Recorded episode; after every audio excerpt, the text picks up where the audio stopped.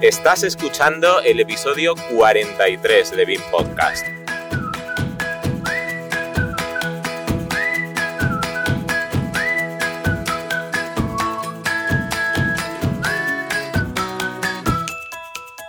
Nos vamos a Ubin. De hecho, nos estamos yendo ahora mismo. Todavía es martes 17, Eubin no empieza esta mañana, pero compartiendo coche con algunos de los personajes más influyentes del panorama BIM en España, parece que Eubin ha empezado ya. Hubiera resultado imperdonable no grabar esta previa.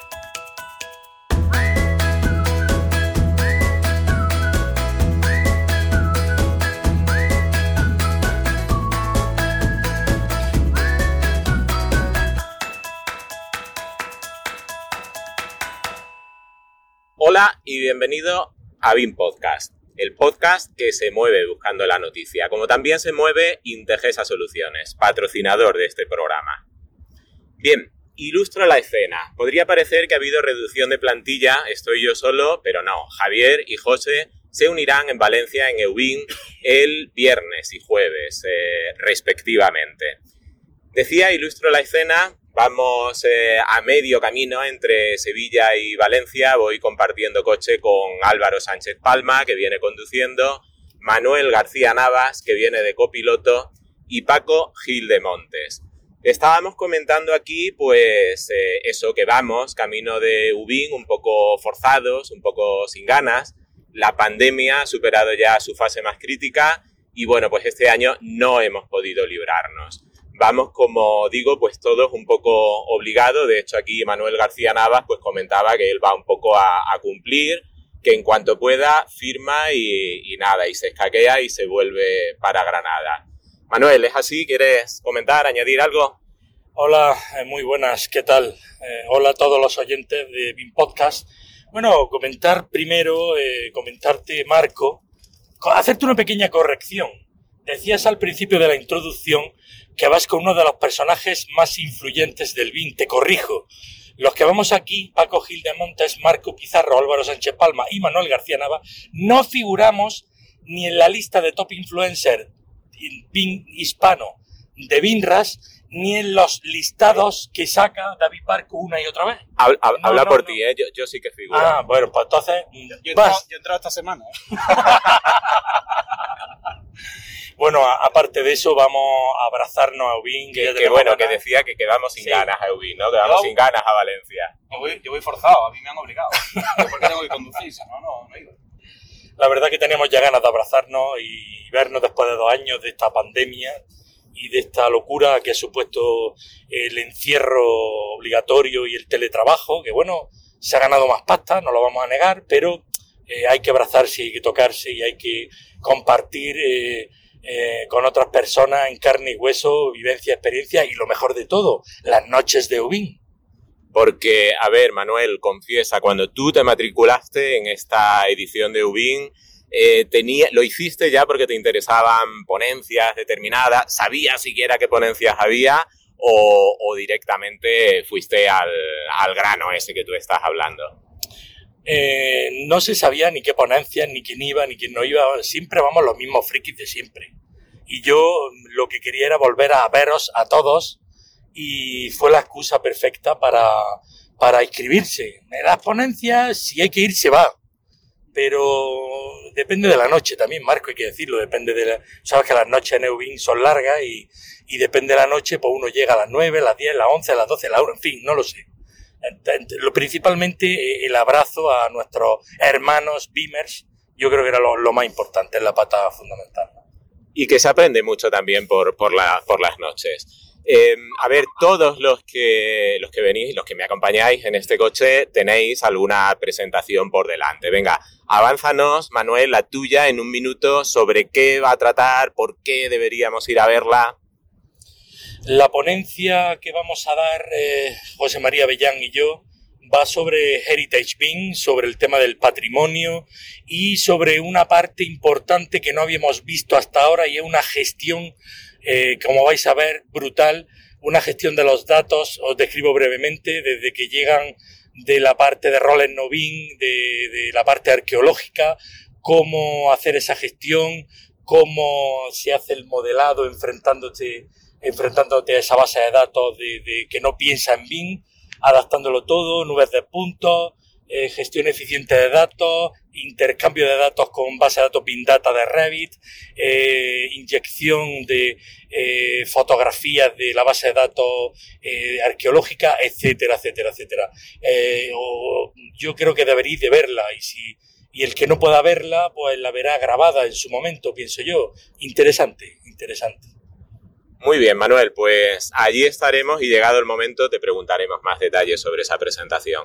Aquí en la parte de atrás del coche viene conmigo Paco Gil de Montes, va a ser su primer EUBIN, yo ya me he propuesto apadrinarle, es una tradición esto de, bueno, de tender la mano a los que vienen por primera vez a UBIM. Paco, ¿qué tal? Cuéntanos, ¿qué, qué esperas de este UBIM? ¿Qué tal? Buenas tardes. Primero saludar a todos los oyentes de BIM Podcast. Y bueno, eh, en primer lugar he de confesar que, vengo a este evento por dos motivos principales, aunque los acompañantes del coche no lo sepan. El primero es porque me han pedido bajar la edad media tanto del coche como del congreso, así que me toca me toca cumplir. Y el segundo, y el segundo más importante, que espero que no se lo olvide, sobre todo durante las noches de Valencia, es que aquí me han mandado principalmente sus mujeres. De hecho, me han pagado la entrada al Congreso. Así que, bueno, ya que lo saben, que tengan en cuenta que el micrófono no se va a apagar una vez salgamos del Congreso. Bueno, eh, queda claro que rebajas la edad media y rebajas también el peso medio del coche. Pero poniéndonos un poco serios, tú también vas a participar en una presentación, lo vas a hacer con Álvaro Sánchez Palma. Repito la pregunta que le lanzaba Manuel, sobre qué eh, va a tratar esa presentación, por qué sería interesante ir a verla, un avance en un minuto. Pues en nuestra presentación vamos a mostrar el trabajo que desarrollamos de manera conjunta en nuestra etapa en City Thinking, un estudio destinado a urbanismo e industrialización de vivienda.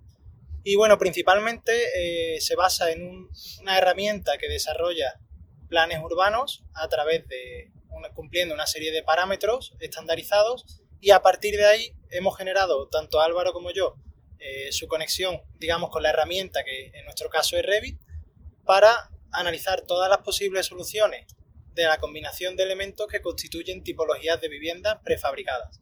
Todo este proceso se ha automatizado desde su etapa inicial hasta su puesta en obra. Y bueno, detallaremos lo que nos dé tiempo en 20 minutos, ya que el trabajo es bastante extenso, pero iremos a los puntos clave y sobre todo os mostraremos las distintas alternativas que analizamos en una fase inicial.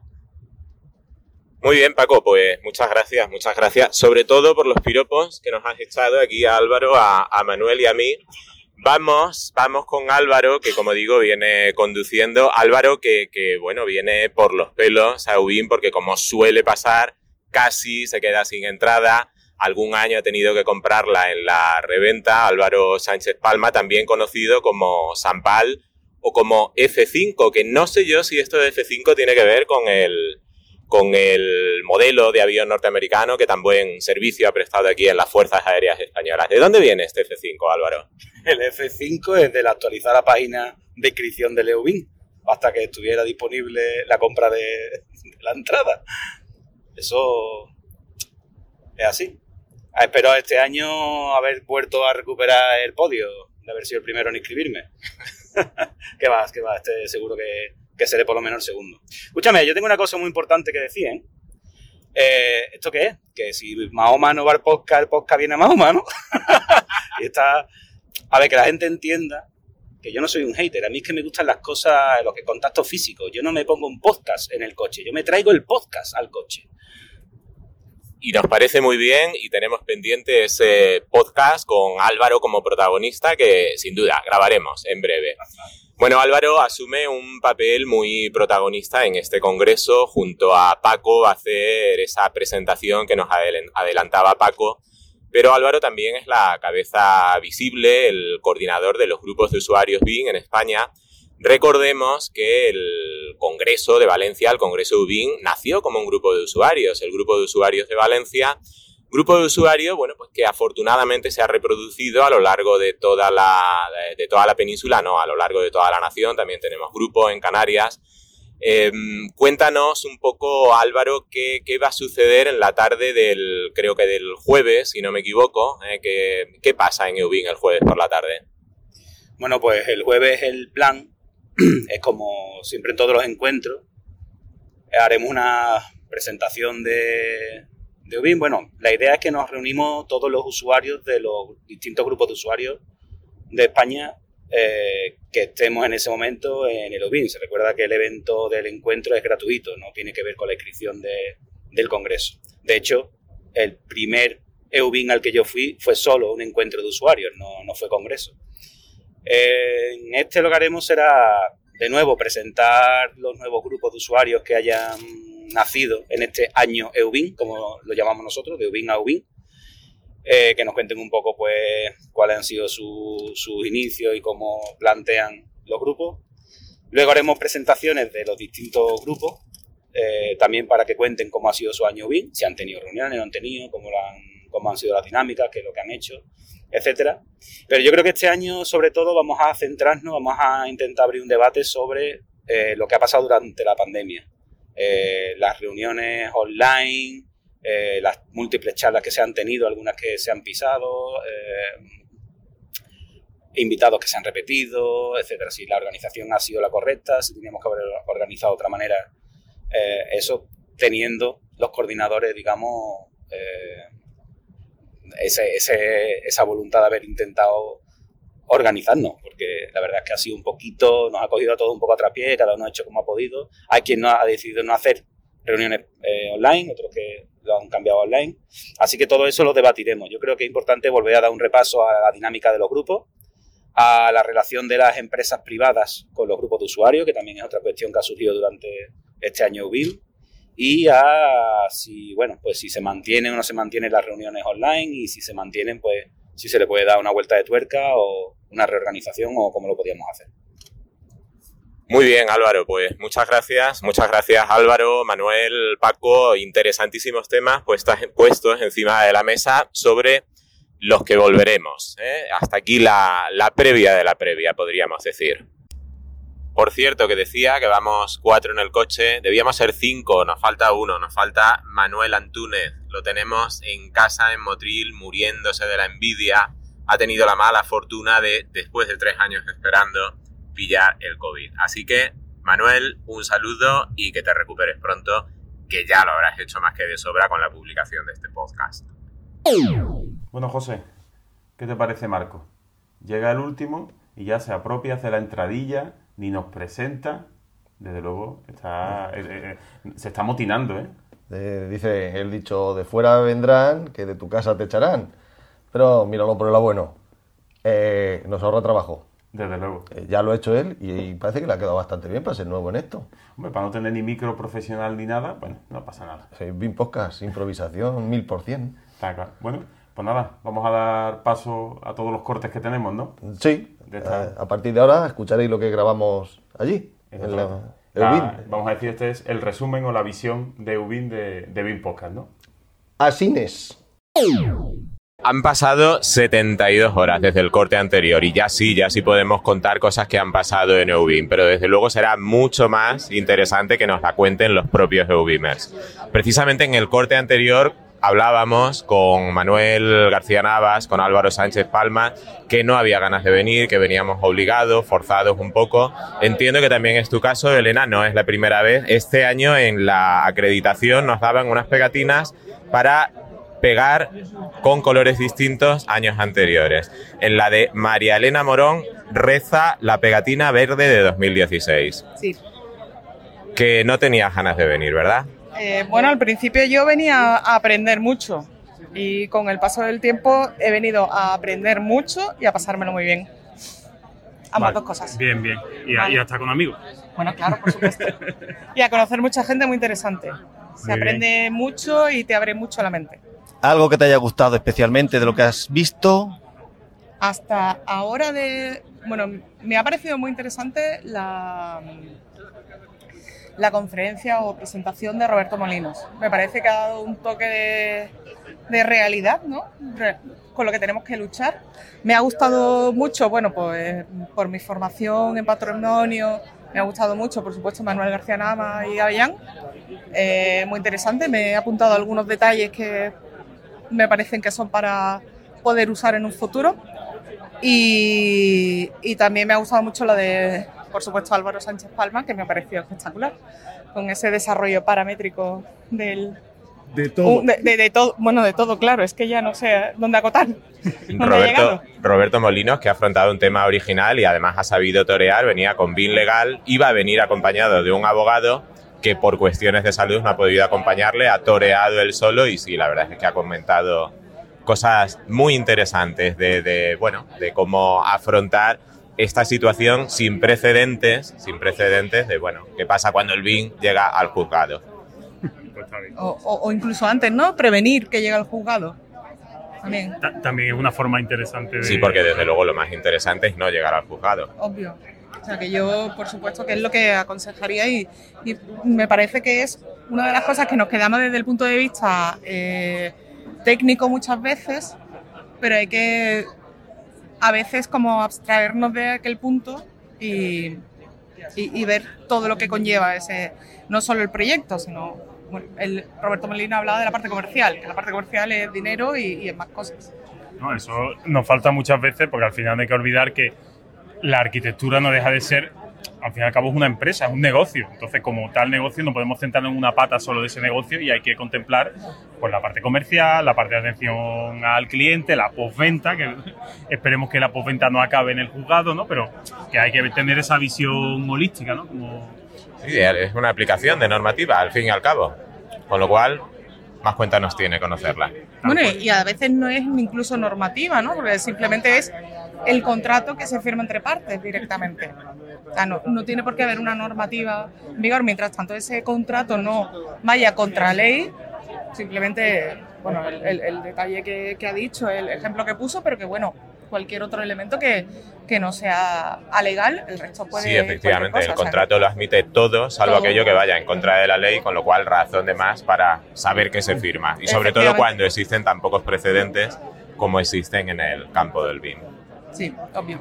pues sí, fantástico. Pues Elena, ¿alguna cosita más que quieras decir? Nada, a pasarlo muy bien. Que decía que prefería que la entrevistásemos después del primer gin tonic, no hay problema, luego volvemos. Bueno, eh, ahora es antes del primer gin tonic y después a ver cómo le O sea- cambia la voz, cómo le cambia la forma de interactuar. Vale, ahora parezco serie y todo. Muy bien, muchas gracias, Elena. A vosotros, chicos. ¿Qué digo yo de este hombre y compañía? Eh, ese cariño que vamos buscando todos porque nos reciben con los brazos abiertos.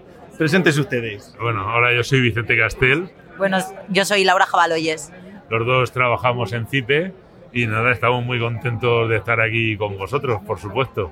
Bienvenidos. Muchas gracias. Aparte de exponer y de presentar novedades y vuestros productos, ¿qué más habéis visto, hecho? Pues la verdad es que poco más, porque hemos venido directamente y hemos estado pues eso, conversando con gente que hacía mucho tiempo que no, venía, no veíamos. Desde luego tres años es mucho tiempo, como ha expuesto hoy Benjamín en su exposición. Hemos tenido muchas cosas que no hemos podido enseñar, pero también hay mucho tiempo para no ver a viejos amigos como vosotros, gente que nos ha acompañado y nos ha apoyado durante tanto tiempo.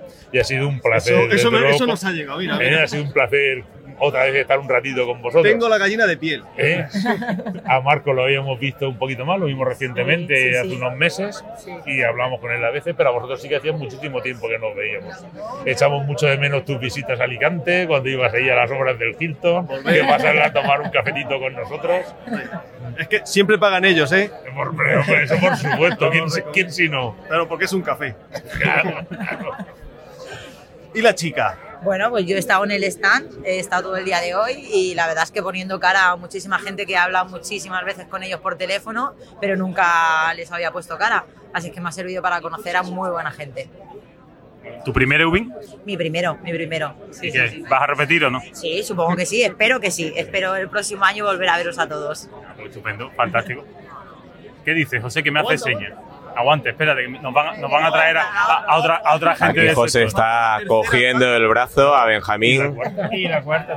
y la cuarta. Alfonso, Alfonso. Afonso, cuando, ve, cuando puedas. el comercial más dicharachero de CIPE. Realmente no comercial. ¿eh? ¿Esto qué es? Quiero- el director de No. desarrollo corporativo. Sí, quiero hablar de lo. ¿no? La navaja multiuso Ben- de Ben- CIPE. Benjamín, que estábamos escuchando por aquí detrás que Cipe no había sacado nada nuevo en Nada, pandemia, nada, nada, nada. ¿verdad? Durante tres años no hemos sacado Lo nada. puedes Ha sido confirmar. horrible. Y bueno, nada de producto. Ni siquiera. de la cama al sofá, del sofá a la Nada, cama. no hemos sacado ni Cuéntanos, hombre. ni un programa de arquitectura, ni uno de GIS, de geoposicionamiento, tampoco nada de, de mediciones con A ver, OpenBeam. Sacaste el Open Bean COVID este y ya está, es lo que yo vi. Sí, eso, eso lo sacamos en tiempo récord, ¿eh? Estando en casa, con el trauma, lo sacamos, puede ser que en seis semanas, ¿eh? Pero bueno, ¿Y ya no vale? sí que vale, sí que vale, porque la mascarilla aún algunos la llevan, ¿no? No, pero fuera coñas, para poder eh, pues, establecer reglamentación igual que de incendios para poder hacerlo, yo no lo descarto que para posibles pandemias, igual que tenemos de incendio, tenemos de accesibilidad, sea.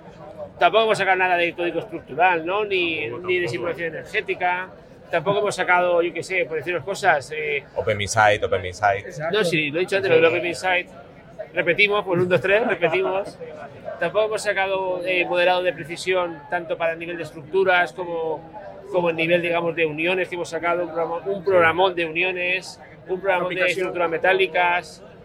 Un, dos, tres, respondo otra vez. Open System, Sobre eh, eh, todos de los programas. eléctricos, de ventilación mecánica Justo. controlada. Ese modelo que llamamos de precisión, que es el de construcción, para poder hacer, conectar ese modelo de proyecto con, con los fabricantes, que es el modelo real. Y en definitiva, yo creo que cuando estamos haciendo eso, no hemos parado. Yo creo que somos la empresa del mundo que más hemos sacado. Y eso que seguimos en casa todavía. Y eso que seguimos en casa. ¿no? Pero espera, que igual que hablan muy bien de ellos, yo voy a hablar mal. Por lo que nos ha mía. pasado a las 4 menos 10 de la tarde, cuando estábamos en la sala de fumadores. Y dice, ¿a qué hora empieza esto? A las 4 y media. Dice, "Ah, no, a las 4. Dice, ¿A las 4? ¿Y quién le toca? Ah, no, si me toca a mí. Y ha tenido que salir corriendo y mirar si ha salido bien, porque hay gente que vale. Está preparada ya, eso está preparado. No, está no, preparado. Zip es así.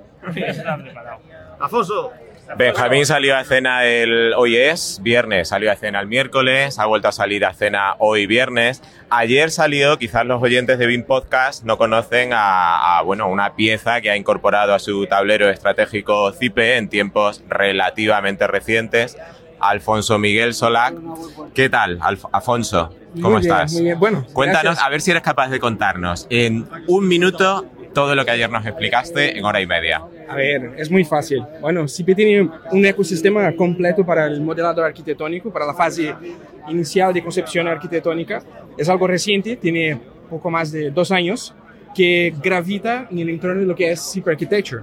Habéis oído muchas veces seguramente el nombre este, de esta aplicación durante los últimos dos años y dentro de, ese, de, esta, de esta plataforma, de este, de este, ecosistema que hemos llamado los Being Essentials by SIPE, los programas bien esenciales de CIPE, pues tenemos el modelado de la topografía, de la arquitectura, la gestión de los planos de proyecto, el presupuesto a través del modelo BIM, la generación de los modelos analíticos para lo que sería la, la, la realización de simulaciones de eficiencia energética. No sé si ha sido un minuto, pero lo he intentado. Yo creo que te sobran 15 segundos. Eh, importante, eh, eh, tiene un rasgo además diferenciador, importante, es casi todo gratuito, ¿verdad? Exacto, casi todo gratuito y además compar- comparte algunos módulos de otras aplicaciones eh, de CIPE. Por ejemplo, alguien a lo mejor conoce un programa que se llama Archimedes. Algún módulo de Archimedes activa algunos de estos, uno de estos programas en concreto.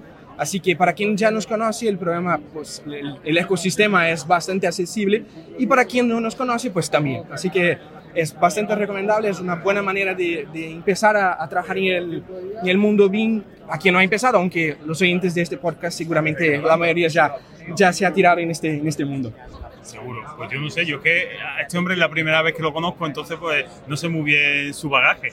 Eh, ¿A qué te dedicas tú en CIPE? A ver, a ver, pues ya llevo Como, algunos como, años. como dice José, nombre y rango. Exactamente, yo ahí iba lanzando por la presentación. Pues muy bien.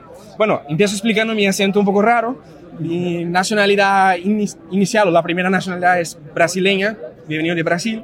Eh, estuve trabajando en el departamento de desarrollo de CIPE durante varios años, 5 o 6 años, desarrollando las aplicaciones relacionadas con gestión, un poco del generador de precios, un poco de la conexión con CIPE CatMap, ¿vale?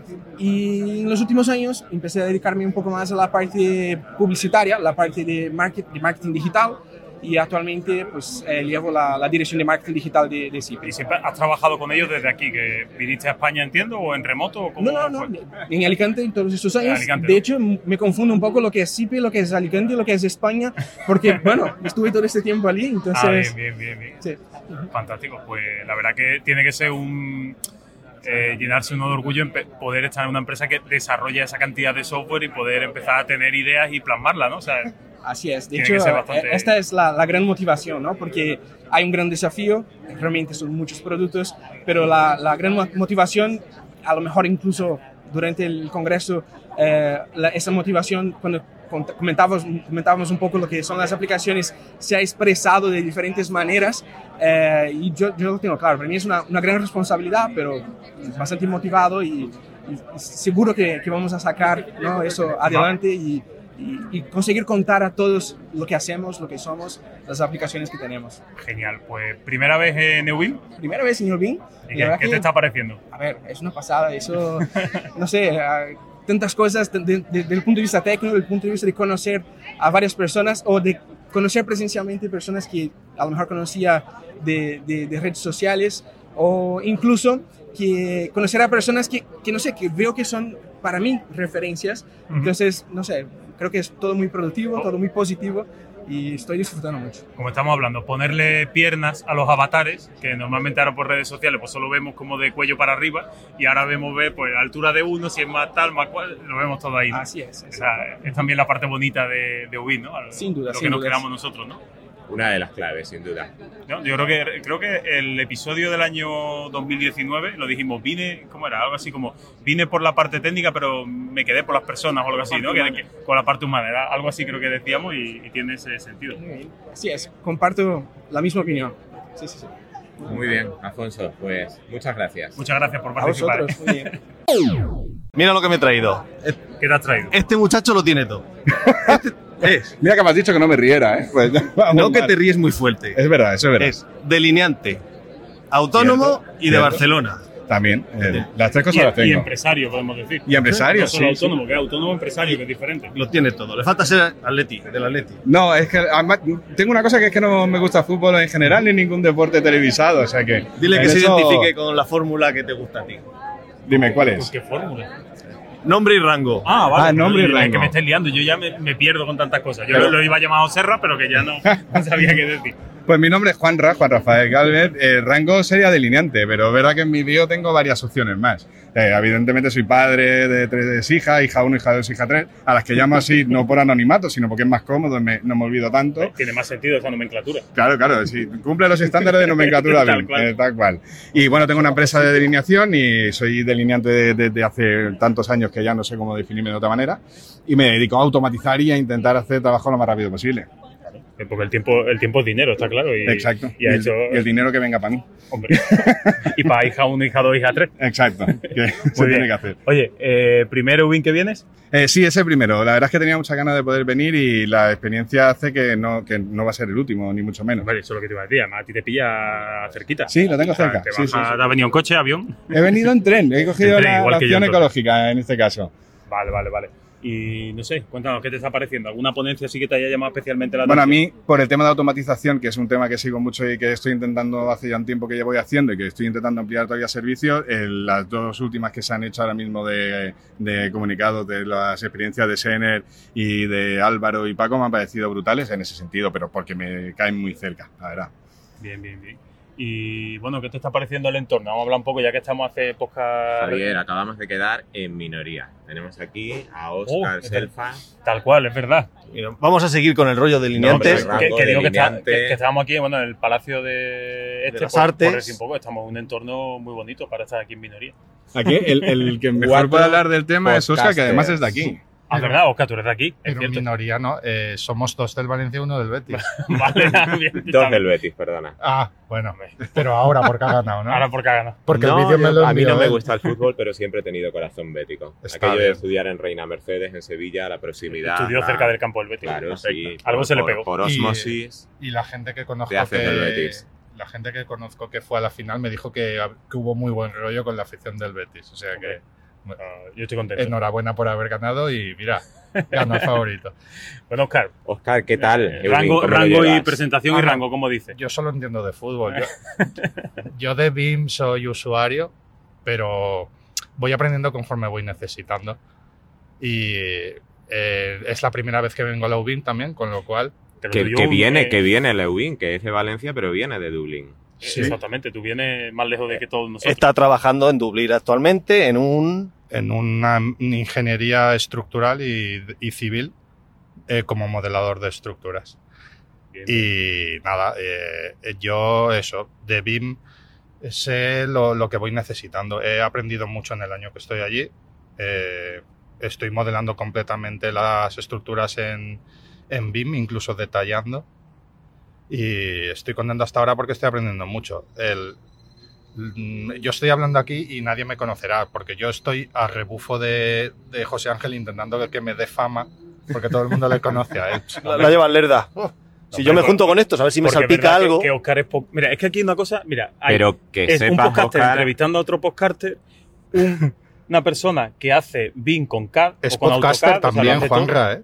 Tú eres podcaster. Sí, Sí, lo que pasa es que no tiene nada que ver con la construcción. Yo Ah, pues no lo tengo sabía. un podcast con unos cuantos amigos eh, ¿Sí? de mi ciudad y hacemos entretenimiento y Oye, un magazine. ¿Y cómo se bueno, publicidad? Bueno, se llama Pasen al fondo, pero ya te digo, la mitad del programa es de la ciudad, con lo cual os aburriréis muchísimo en esa primera parte, pero la segunda sí que es más de, de dominio público y, y intentamos que sea divertido. Oye, qué maravilla, pues me ha gustado eso, me ha gustado. sea, tenemos las ondas en Y el cuerpo. Y además no hablas de construcción, me parece maravilloso. Exacto. Sí, además había una, una idea por ahí con unos cuantos que decíamos de hacer un podcast que se llamaba No todo es BIM, que nos parecía muy interesante. A lo mejor si algún día nos animamos, a lo mejor lo sacamos. Pues debería sacarlo, ¿eh? yo lo veo, ¿eh? Eh, tiene sentido.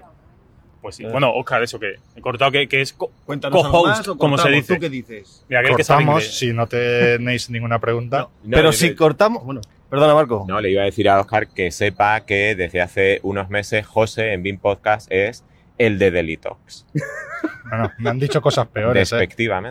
Tú para despedir podías cerrar con la frase podcaster del, del Eubin, que ha pasado la historia, que es... La frase podcaster de Lewin. Ah, yo se me la sé. Pregúntasela. Yo también tengo un podcast. Es que de repente aquí todo el mundo va a tener podcast, me parece. No, luego luego Todo José. Luis de la Rocha contextualizará. Sí, sí, lo- luego lo haremos. Chicos, muchas gracias. Ha hablado antes en, eh, en- en el turno de preguntas y le digo, no has dicho que tienes un podcast, por eso ahora aprovechado. Es verdad, es cierto. Bueno, Oscar, Juanra, encantado, muchas gracias, de, Muchas gracias. Un placer. por hablar y vosotros. seguimos hablando por aquí. Enhorabuena Exacto, a vosotros, me encanta vuestro programa. ¿Puedo saludar a mi madre? Te ha faltado decir eso. ¿Tú también tienes un podcast? Hoy es su cumpleaños, 85 años. Madre mía, y y tú aquí, sin cenar con ella, venga, bueno, te lo perdonamos. Bueno, seguimos. Ya hemos cenado, ruido de fondo. Estamos aquí con Rafael Teresa. Rafael, ¿qué tal, Eubim? Muy bien, la verdad que era mi primera vez y una experiencia. Con ganas de volver. Sí, sí, sí, sí, sí, vamos, estoy apuntando ya, me estoy apuntando ya al, al del año que viene. No, no, pues no iba a venir y, y la experiencia es muy buena, tío, muy, ¿Y por qué no ibas a venir? A ver, ¿qué, qué te ha motivado a venir finalmente? Pues no iba a venir porque al final se me juntaban un montón de cosas y dije, esto, esto- esto no, no, no- no encaja en la economía familiar. Y al final, y al final sí me animé y... Confiesa, era el cumpleaños de Belio y quería celebrarlo con él aquí en persona. Exacto, exacto. No, pues lo que quería era de, de virtualizar a un montón de gente. Yo creo que la, la- y no por los ponentes, la, las ponencias están muy bien, pero yo creo que la relación social, que aparte después de la, de la pandemia mm, necesitábamos esto, yo necesitaba ponerle cara física a, a- a- a muchísima Claro, gente y aquí la verdad que... desvirtualizas de forma masiva. Aquí está, sí, sí, no te voy a decir todo el mundo, pero el 70% Está la del mundo de la, bien. está la crema de la crema. eh. Yo sé que hay mucha gente que no ha podido venir, pero, pero, pero muy bien, muy bien. Bien, divertido y un poco cansado, la verdad. Bueno, eso está en el guion. Eso de llegar cansado a casa está en el guion. Pero es que hemos tenido que cerrar casi todos los garitos por la noche. El primer día lo cerramos cinco, ayer también tocó. Y hoy y mañana contaremos ya si no sé, que cerramos. mañana hay que volver. Mañana hay que volver, pero bueno. Bueno, hoy hemos estado cenando con los ponentes de mañana a las 9 y le hemos dicho que, hombre, que no nos lo tengan en cuenta si llegamos un poquito... Se prontito, ¿no? Se han ofrecido hacernos un, un resumen de lo de mañana, por si acaso. por, por si no llegábamos, sí. Bueno, Eubin aparte, mm, Rafael Teresa cuelga cosas. Rafael Teresa es experto en planificación BIM, entre otras cosas, y cuelga cosas que bien merecerían formar parte de una ponencia aquí en Eubin, quién sabe si en un futuro. A ver, te lanzo una pregunta. ¿Se puede hacer BIM con SketchUp? Se puede, se puede. Cuéntanos, se puede ¿cómo se puede y qué se puede? Eh, tengo que preparar una cosita, pero sí. sí, Adelanta, adelanta algo. A ver, mm, puedes sacar un IFC perfectamente y puedes meter para. He, he comprobado hace poquito que se puede meter y modificar parámetros como con otro software. Y quiero preparar una cosita para. O sea, puedes meter preset y si tienes un mínimo de orden es un pelín más laborioso porque digamos que las propiedades IFC las metes tú, no, no dibujas por defecto algo de una categoría IFC, pero tiene también su ventaja porque digamos que todo lo catalogas, lo catalogas tú. Pero bueno, visteis lo que grabé de, de, de SketchUp y, y me conseguí meter las mediciones en Mamba. O sea que, O sea que yo, yo estoy totalmente satisfecho. Nunca habría pensado que habría conseguido llevarme de SketchUp eso a, a un programa de mediciones y presupuesto. Impresionante, impresionante. Aquí hay tema, ¿eh? No sabemos si tema de Ubin, tema. tema de episodio de BIM Podcast, pero hay Claro, tema. Hombre, yo creo que entonces te habrás puesto contento al haber visto que en la bolsa, bolsa del Eubimer, bolsa del corredor, hay un manual de SketchUp. O sea que SketchUp es de entonces. SketchUp, sí, es una declaración de intención. Que sí, que sí, intenciones. que sí, que sí. Que, que, que hay futuro, que, que tiene. Además, yo creo que Trimble eh, me da la sensación que está apostando fuerte por, por SketchUp. Algo que no había visto antes, yo no sé sí, qué. de verdad que desde que se lo compraron a Google No, otra vez, ya- parece que le han dado como otra patina. Yo creo que sí, que con Triple como CDE Correcto, Timber Connect funciona muy bien. yo creo que se apoya bien, o sea, que, que se le está empezando a ver y eh, tiene un plugin de, no sé si lo conocéis, de, para nube de puntos. No, eso no lo, no lo he probado. Hay una, cosa que le llaman SketchUp Studio y, y tiene, tiene un, un plugin que carga y mueve las nubes de puntos muy bien.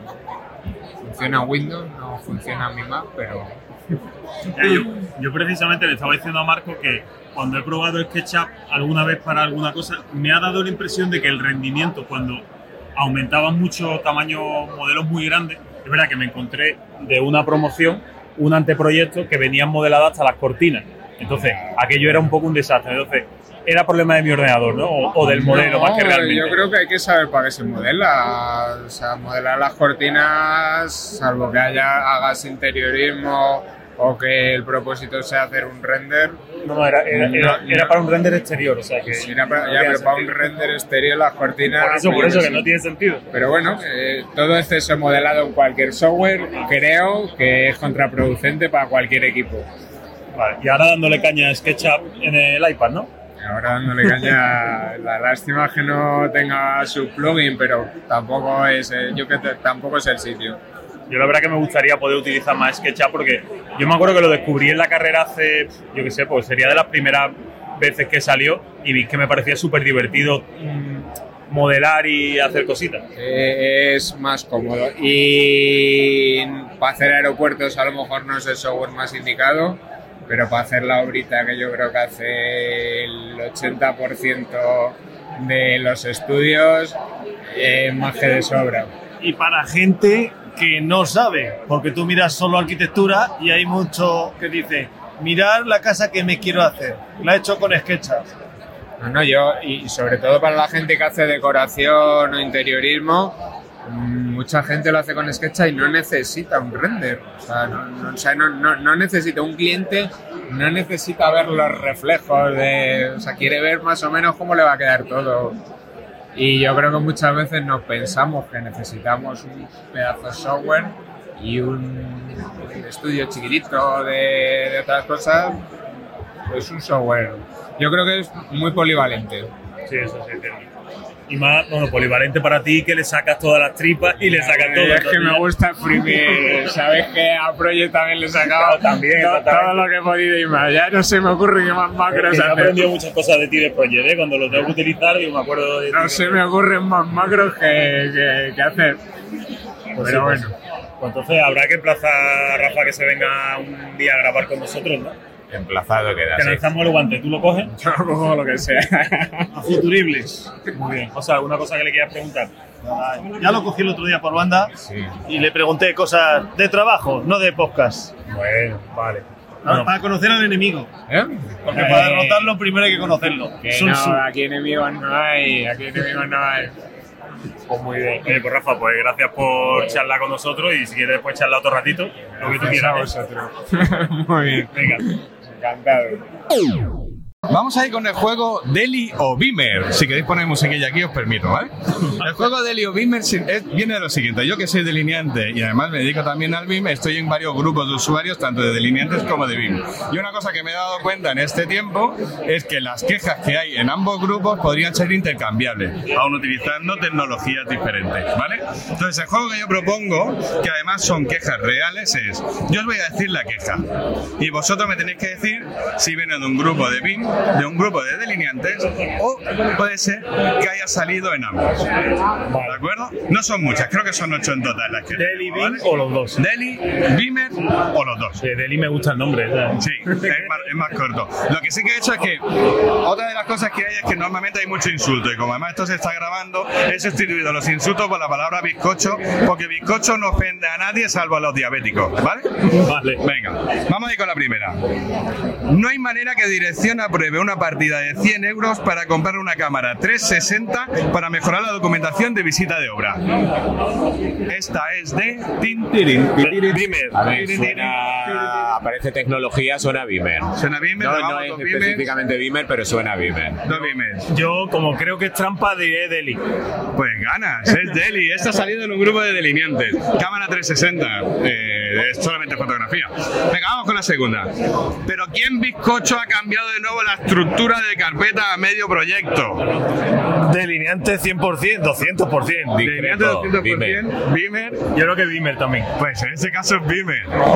Pero po- podría, es que realmente podría haber pasado en un grupo de delineantes. No, los delineantes no trabajan con estructuras de carpetas. Que va, ninguna. Vale, ¿alguien sale la documentación del proyecto? Por favor, respetar las bizcochas coordenadas. Eh, Beamer, coordenadas compartidas. Y si no me voy ya. Yo diría que los dos. Beamer, los dos. Sí, no, los dos, los dos. Pues en este caso es Delhi. Oh. Pero podría haber salido en BIM también. No salió, ¿eh? La tengo mirada. Las coordenadas son los padres, o sea que. Exacto. Que se ha ido de la empresa el muy bizcocho y no ha liberado los archivos. Beamer. Esta es bastante clara. Beamer, Beamer. venga. Y yo diría que es Revitera, más que Beamer directamente. Sí, aquí habéis acertado. Va, nos quedan cuatro. Hasta la bizcocha de que me tomen por el informático de la empresa. Que se instale el PDF él solito. Delineante 100%. Deli. Sí, la queja suena a Deli. Pues han salido los dos. Oh. Esta es dual. Esta es una queja Esa universal. pregunta trampa, ¿eh? Es que además, os juro que esto es cierto. O sea, puedo- tengo datos para demostrarlo. Venga, la- nos quedan tres. Pues no que ahora me dice el coordinador que hay una distribución de planta diferente y que se ha olvidado de informarnos. No te lo pierdas, que quiere el trazado de instalaciones hoy y que no me queje que el ordenador lo hace con un botón. Es de Beamer, pero yo creo que es de Deli. Yo diría ambos, pero voy a decir Beamer. Pues en este caso es de Delhi. Ah. Es de Delhi, porque a los delineantes también nos dicen lo de, pero si el ordenador te lo hace solo. Si lo dibuja solo. Exacto. Pero sabemos que eso solo pasa en Bing, lo de pulsar un botón y que se arregle todo. Eso solo, pasa, en BIM. Y más después de lo que hemos visto hoy en Neubim. Bueno, sigamos. Hay que pulsar el botón. Exacto.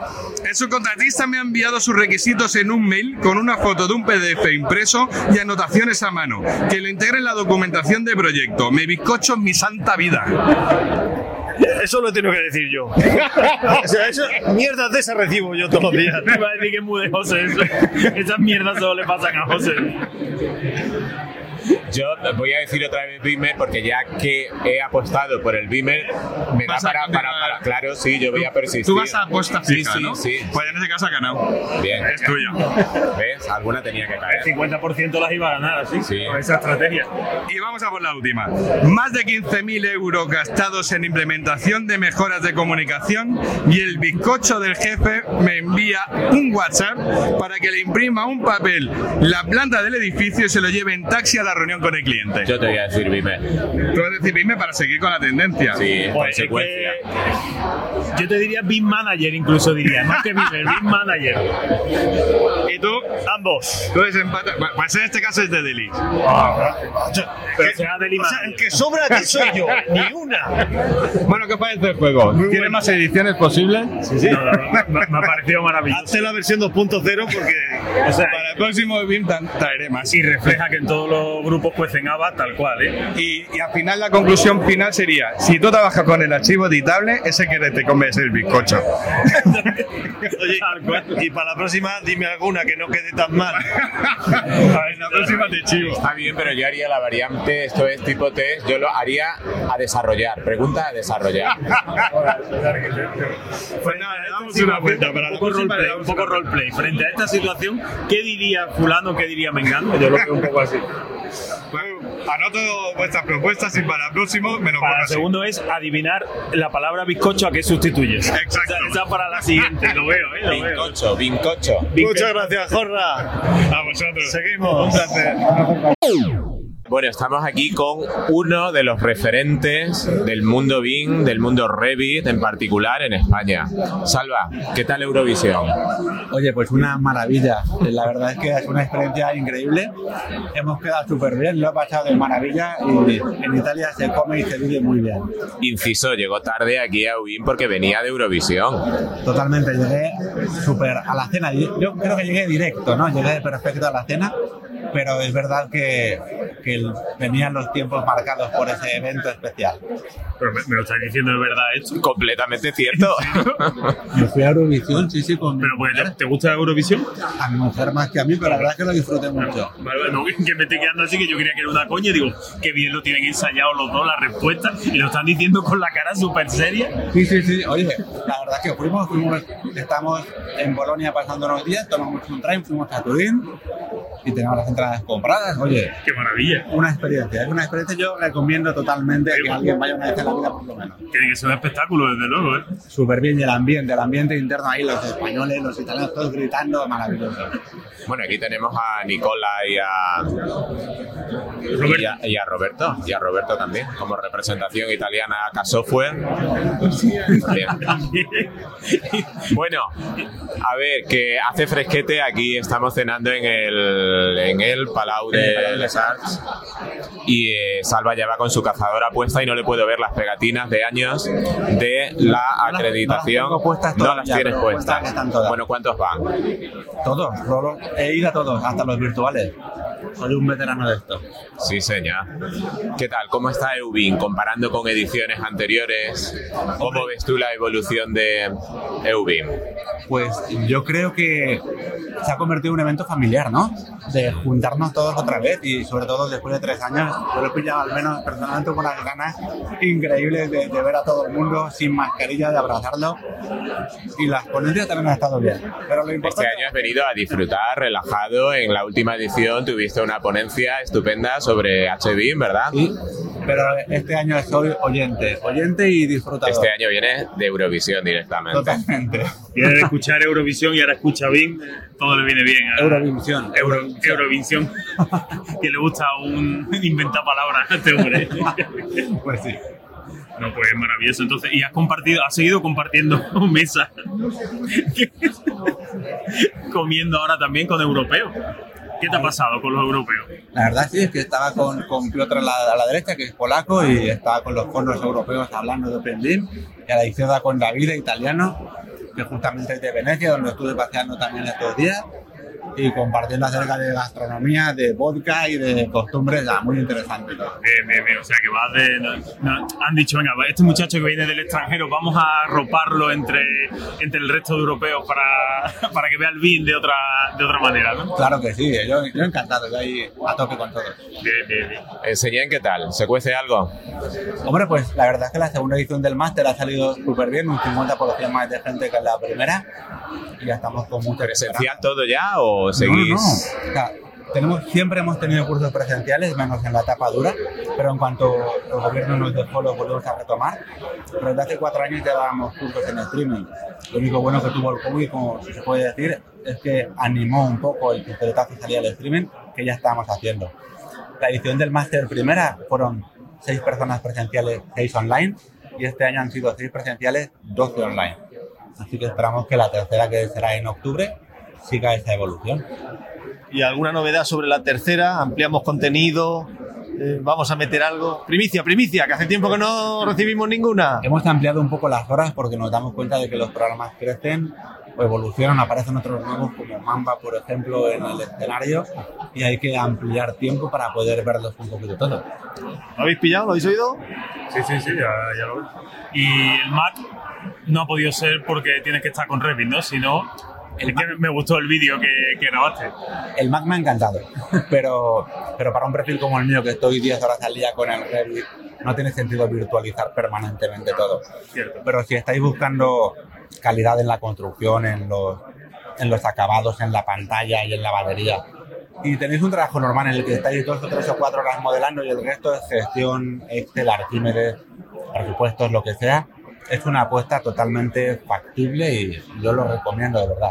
Es que no sé si lo, si lo habéis visto vosotros, que a bueno, la gente de Magnífico le cedió tanto a Evelio como a él uno de los MacBook Pro nuevos. a ti, tú tuviste el de 16. ¿Quién es Evelio? No sé, un señor que ha cumplido 105 años, ¿eh? ¿me he enterado? ¿Cuánto he dicho? Un señor, un señor. El señor mayor.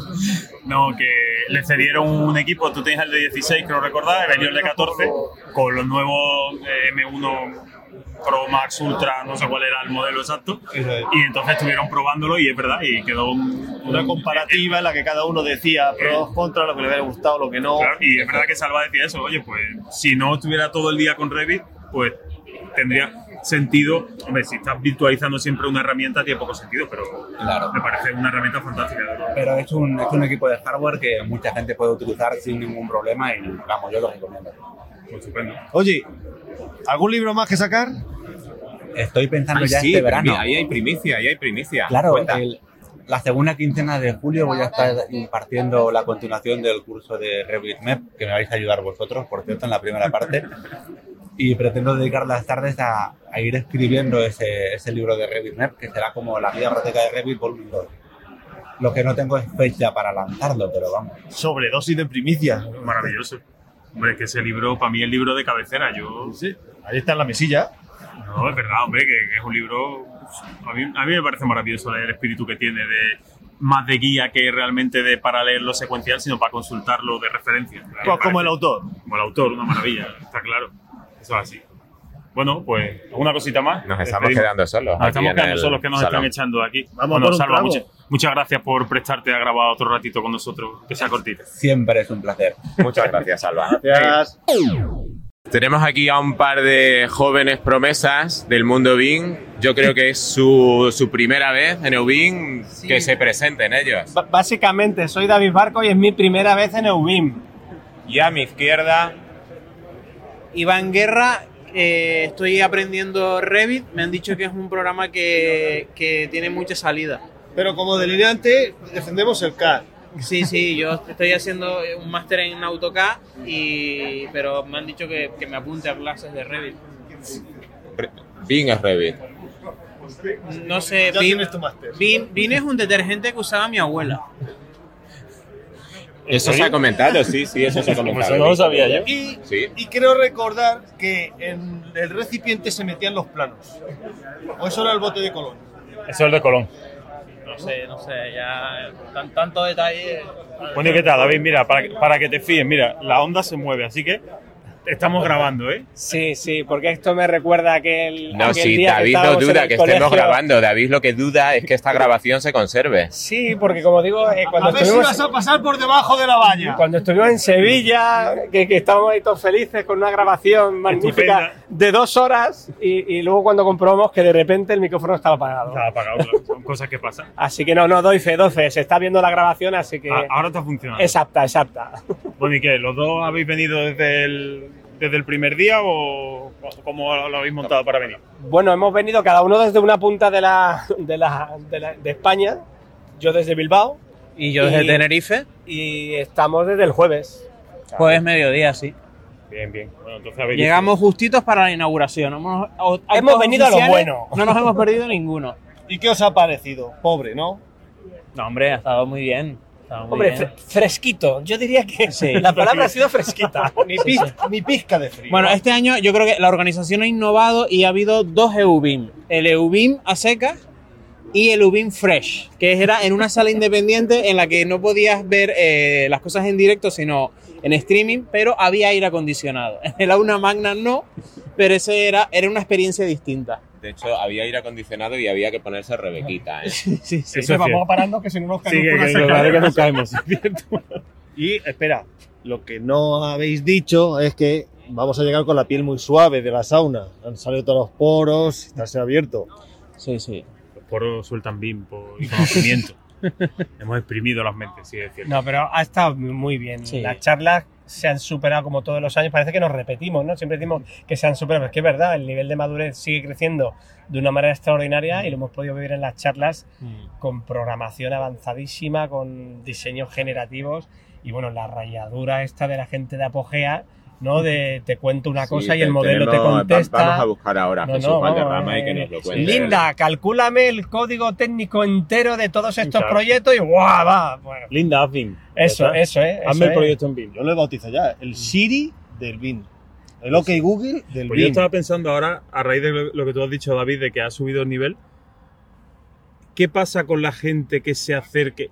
Es verdad que ahora ya es más conocido el BIM, pero a lo mejor ese punto que tenía de aprender desde cero de las primeras ediciones, quizá la gente que se acerque ahora al BIM se queda un poco más huérfano de congreso. O es que ya. No, yo creo que no, para nada, para nada, porque tiene varios entornos donde puede ir acercándose poco a poco, porque las, los desarrolladores y la gente que viene aquí al Congreso como patrocinadores te están enseñando las herramientas, pero no, no te las están enseñando en plan la locura de lo último de lo último, sino que ellos van poquito a poco. Lumion, por ejemplo, no, no quiero decir marcas en medio, pero está de la charla de Lumion y Lumion te va contando ahí, oye, los que conocemos Lumion de toda la vida, pues no lo sabemos todo, pero ¿y el que no ha visto Lumion o Toon Motion, etcétera, por primera vez? Pues, pues oye, ahí tienes esa oportunidad de tener ese pequeño acercamiento y yo creo que esto está muy bien del, del- del Congreso, ¿no? Ese equilibrio entre, entre las comunicaciones top y la gente que te necesita, ¿no? Sí. etcétera, acercarte el software de la parte más básica. Yo creo por ejemplo, esta mañana eh, la parte de administraciones públicas, la parte de OpenBIM, eh, a nivel de complejidad eran muy asequibles y, y era todavía eh, ponencias de las ventajas del BIM. En el caso de Polonia, pues estuvo muy interesante, y, pero era de un nivel para todos los públicos, como quien dice. Por la tarde sí que es verdad que se subió un poco el nivel, pero también para alguien que sea nuevo en el BIM, aunque no entienda el 100%, sí que saca muchas ideas y es un poco inspiración. Entonces, bueno, yo el EUBIM se lo recomiendo a todo el mundo, tenga el nivel que tenga. Inspiración y aspiración, es decir, yo quiero ser como los cracks que están ahí arriba. Sí, sí, por supuesto, por supuesto. Y una de las intervenciones que se hizo, que fue casualmente la vuestra de ayer, Berrilán, no sé cómo se titulaba, pero bueno, fue algo así como empleo de la metodología BIM en 10 eh, posibles Diez, escenarios, 10 pasos o algo así. Eh, quiero traer aquí la reflexión con la que acababais y acababa particularmente Iván, que me pareció muy interesante y novedosa. Hablábamos, al fin y al cabo, bueno, BIM es solamente una parte de todas las metodologías que se emplean en una obra donde hacen falta operarios, donde hay una cierta crisis de disponibilidad de mano de obra, donde tú decías ayer, Iván, la gente que ahora mismo está en obra, la gente que lleva toda la vida en obra, se jubila en cuestión de cinco años y resulta complicado meter gente nueva. Y tú hacías un apunte que me pareció tremendamente interesante. Hay que incentivar esa entrada de sangre nueva en la obra. esa generación del Twitch, del etcétera, TikTok. etcétera, del TikTok, etcétera, etcétera. Y me gustaría que lo recuperaras porque me parece un, un- un apunte muy Sí, importante. lo- lo ¿Cómo que- incentivarnos a exacto, lo que decía ayer, ¿no? Para Que- solucionar el problema eh, absolutamente claro de falta de mano de obra. Exacto. Eh, A ver, en, la, en, en- en el mundo de la obra hay mucha demanda de algunas cosas más tecnificadas, como por ejemplo topógrafos, que ahora pues si te encantan los drones, puedes ser topógrafo y seguir haciendo lo que te encanta, que son los drones, pero luego también es verdad que hay muchos trabajos que son muy duros, que son de estar al sol, que son de esfuerzo físico, y ahí también hay que meter nueva tecnología. Ya está habiendo empresas como Hilti que tienen exoesqueletos en el mercado, que suena muy a del futuro, Sí, pero tú te un pones... pico y una pala no Claro, pero te- un exo Claro, tú dices, mira, es que soy peón de obra y tengo un exoesqueleto de Hilti que me permite levantar el doble de peso sin cansarme y así es como puedes atraer a gente a estos trabajos tan duros que hoy en día nadie quiere hacer, ¿no? Metiendo tecnología, haciendo que ya no se trabaje con planos, sino con realidad aumentada y, y que, oye, que, que todos los trabajos evolucionen y que vuelvan a ser atractivos de alguna forma, ¿no? Y empezando por meter el móvil. Ya llegaremos. Exacto, al el móvil es lo más fácil de todo, ¿no? Oye, ya que se ha hablado de Hilti, yo quiero mandar un, un fuerte abrazo a mi compañero de Hilti del podcast Share Coordinates, porque lo que no sabemos es que estamos haciendo aquí un crossover triple. O sea, Bill Level, Iván Guerra, David Barco, Share Coordinates. O sea, esto ya es un. Totalmente Hilti, ¿no? Luis Manuel, un saludo. Y sin guion, de noche. Total. No, no, está muy bien. Pues sí, es cierto. Nosotros hablábamos, yo me acuerdo de en proyectos que he estado trabajando y un poco a, a raíz de lo, de lo que decías de atraer gente, la industrialización se veía en cierta manera como una oportunidad de traer gente, es decir, oye, tú no vas a ser albañil, tú ahora eres técnico de montaje o de ensamblaje de tal cosa. y ya Entonces, no vas a estar al solajero, sino en una nave industrial, con tu uniforme limpito, con no, tu... y, y vas a tener una cualificación, un trabajo un poco más... Y al más final- tecnificado, más, parecido a lo que hace un operario en la cadena de montaje de, de una fábrica de coches de las que muchas que tenemos en España. Pues un perfil así, pero haciendo baños prefabricados o Correcto. fachadas prefabricadas. Y eso, y eso va a tener gancho, porque yo una de las cosas que más me impresionó de- del País Vasco era, pues eso, ver a chavales de 16 años que dejaban el instituto, pero ¿por qué lo dejaban? Porque en la fábrica le estaban ofreciendo ya, sin casi capacitación, pues 1.600, 1.800 euros al mes. Decían, chicos, ¿yo para qué voy a estudiar si ya aquí ya tengo una posibilidad en un entorno donde yo ya voy, tengo mi horario, mi tranquilidad, lo que tú decías, mi mono, tal, mi, Mi cadena? temperatura controlada. Exacto, exacto. Entonces eso yo creo que es una oportunidad extraordinaria. Tenemos que ir por ahí. No, pues sí. Pues no sé, José, alguna cosita, venga. Anímate. Se nos Vamos ha ido allá. la gente. No pillamos a nadie que nos invite. Bueno, pues seguimos andando para allá y vas hablando.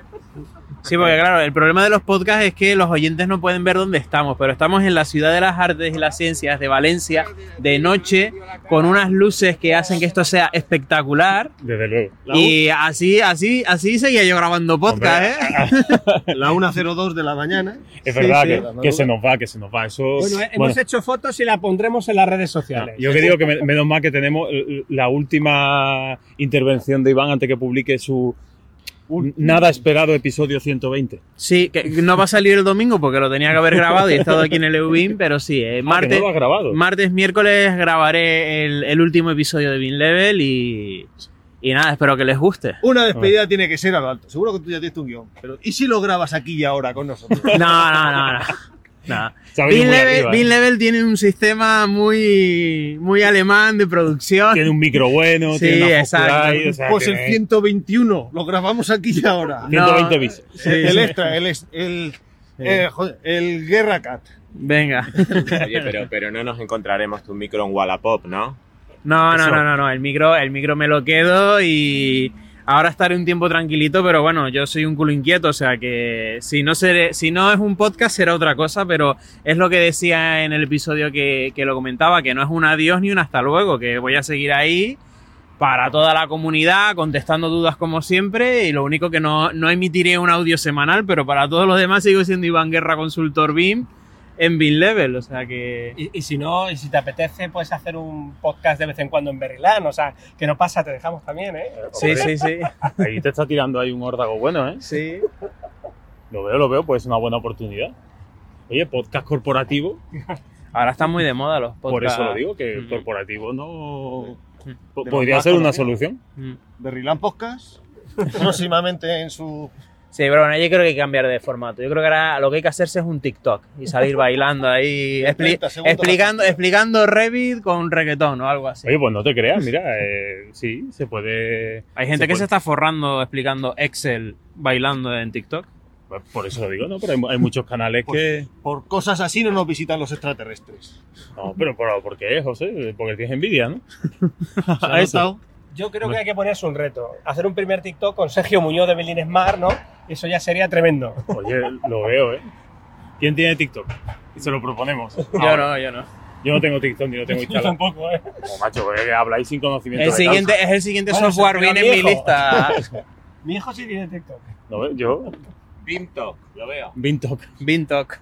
Bintalk. Bintalk. No, no, Bintalk, Bintalk es una es muy buena porque lo puedes hacer como que tienes un talk, ¿no?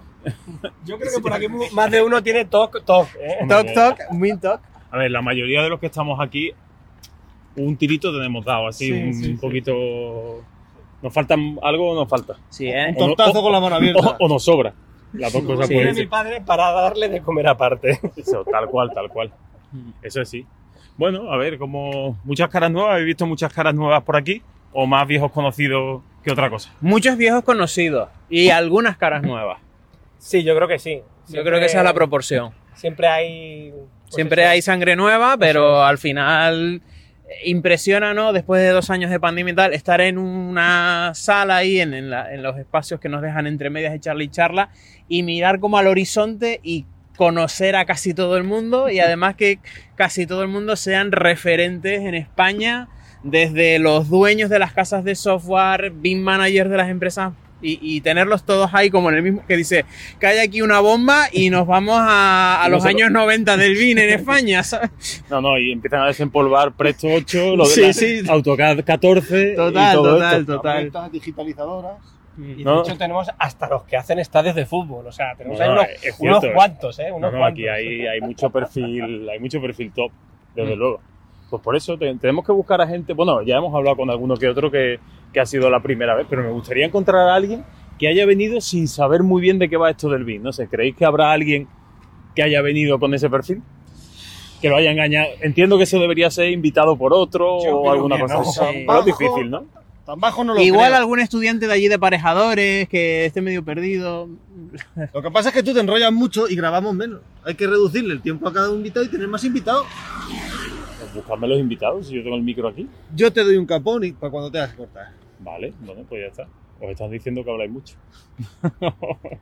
no, no lo Pues sé. nada, por mi parte nada más. Hasta aquí quería decir. Ay, no, no- no me, Algunos no me- no me tenemos acuerdo ni charla- del final. Algunos tenemos charla mañana y queremos ir a dormir. A ver, a tú- vosotros, vosotros tenéis charla mañana, ¿no? Nosotros tenemos charla mañana. A las 11. Semáforo en verde. A las 11, Meta bueno, podcast. maravilloso, una buena hora. Estábamos proponiéndole que quizá habría que decirle a la organización que el sábado la charla debería empezar a las 10. ¿No? Seguro. No, lo digo porque, hombre, es inevitable que si tienes una cena que hemos terminado a la una de la mañana, el cuerpo en esta época del año ya empieza a poder decir, oye, pues una terracita, nos tomamos algo y tal, pues a lo mejor tendría sentido recortar un poquito el último día. Mañana vas a saber perfectamente quién se ha quedado hasta las tantas. que son los que lleguen más o menos cuando hablemos nosotros, sobre las 11.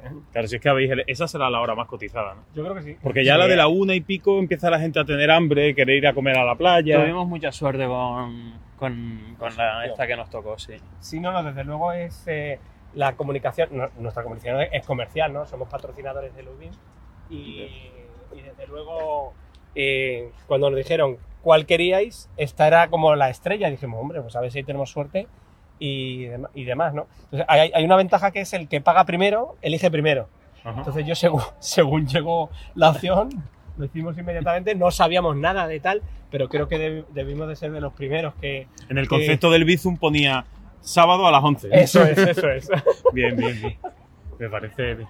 Mira, ahí Bueno, veo una mochila señores, fuera. que luego nos quejamos sí. de que Bean Podcast dura dos horas. Bueno, o, o tiran ahí un, una piedra. Gracias por que- compartirlo en todas sus redes para que cada vez seamos más. Gracias al patrocinador Berryland. Su publicidad Y no- aquí, su publicidad aquí, con luces de neón. Ya, ya no pueden criticar a Ser Coordinate por, por los podcasts de dos horas porque ya hemos conseguido bajar de una hora.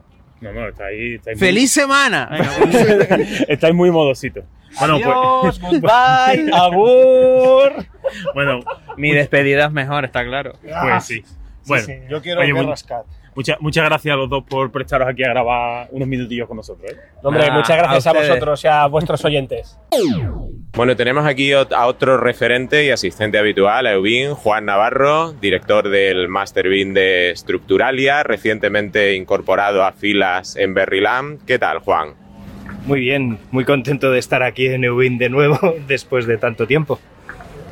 Bueno, pues te vamos a pedir que nos ayudes a entrevistar a Diego Diego Lostao. Lostao, Diego Lostao. que ha tenido una interesante intervención esta tarde, una ponencia sobre industrialización.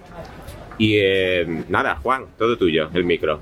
Pues sí, Diego es arquitecto y hoy ha sido ponente de una de las comunicaciones de UBIM y ha hecho una interesante en resumen de su trabajo como em, modelador y diseñador de un proyecto de industrialización creado eh, para construir una vivienda ecológica. ¿Nos puedes contar, Diego, por favor? Eh, sí, buenas. Hemos estado trabajando un tiempo desde la empresa Metro 7 en un proyecto de, de construcción industrializada sostenible, como bien dices, y, pero que no fuera solamente eso, sino que también fuera eh, una construcción modular y ampliable que no se quedara solamente en una construcción, sino que también pudiera adaptarse a las necesidades del usuario y como su vida eh, en la vivienda iba adaptándose la vivienda a la persona y no la persona a la vivienda. Al final eh, es crear diferentes módulos que les hemos llamado pods y, y, y con unas piezas de unión que se llaman plugs, que les hemos definido de esta forma. Y lo que, lo que buscábamos era eso, iniciar una, una construcción con un proyecto de una vivienda en el cual yo, por ejemplo, estoy con una pareja o, quiero simplemente en, eh, para tener un espacio de trabajo independiente a, mi vivienda y puedo utilizarlo como un- una zona de, de ocio como yo quiera, pero que también si yo quiero esto convertirlo en vivienda o que ya sea mi vivienda, puedo ampliarle módulos agregándoselos para poder modificar pues el número de dormitorios, el número de servicios, darle un baño, un- una cocina o poder en un momento dado en que ya mi vida eh, ha modificado su, su, su rumbo, ¿no? Pues yo que sé, mis hijos han independizado, cosas así, poder retirar estos módulos y poder ajustar esas necesidades al, a, a lo que estoy viviendo en ese momento. Entonces, al final era un poquito el transferir el cómo hemos llegado a este proyecto y cómo se ha modelado y qué, qué procedimiento se ha hecho.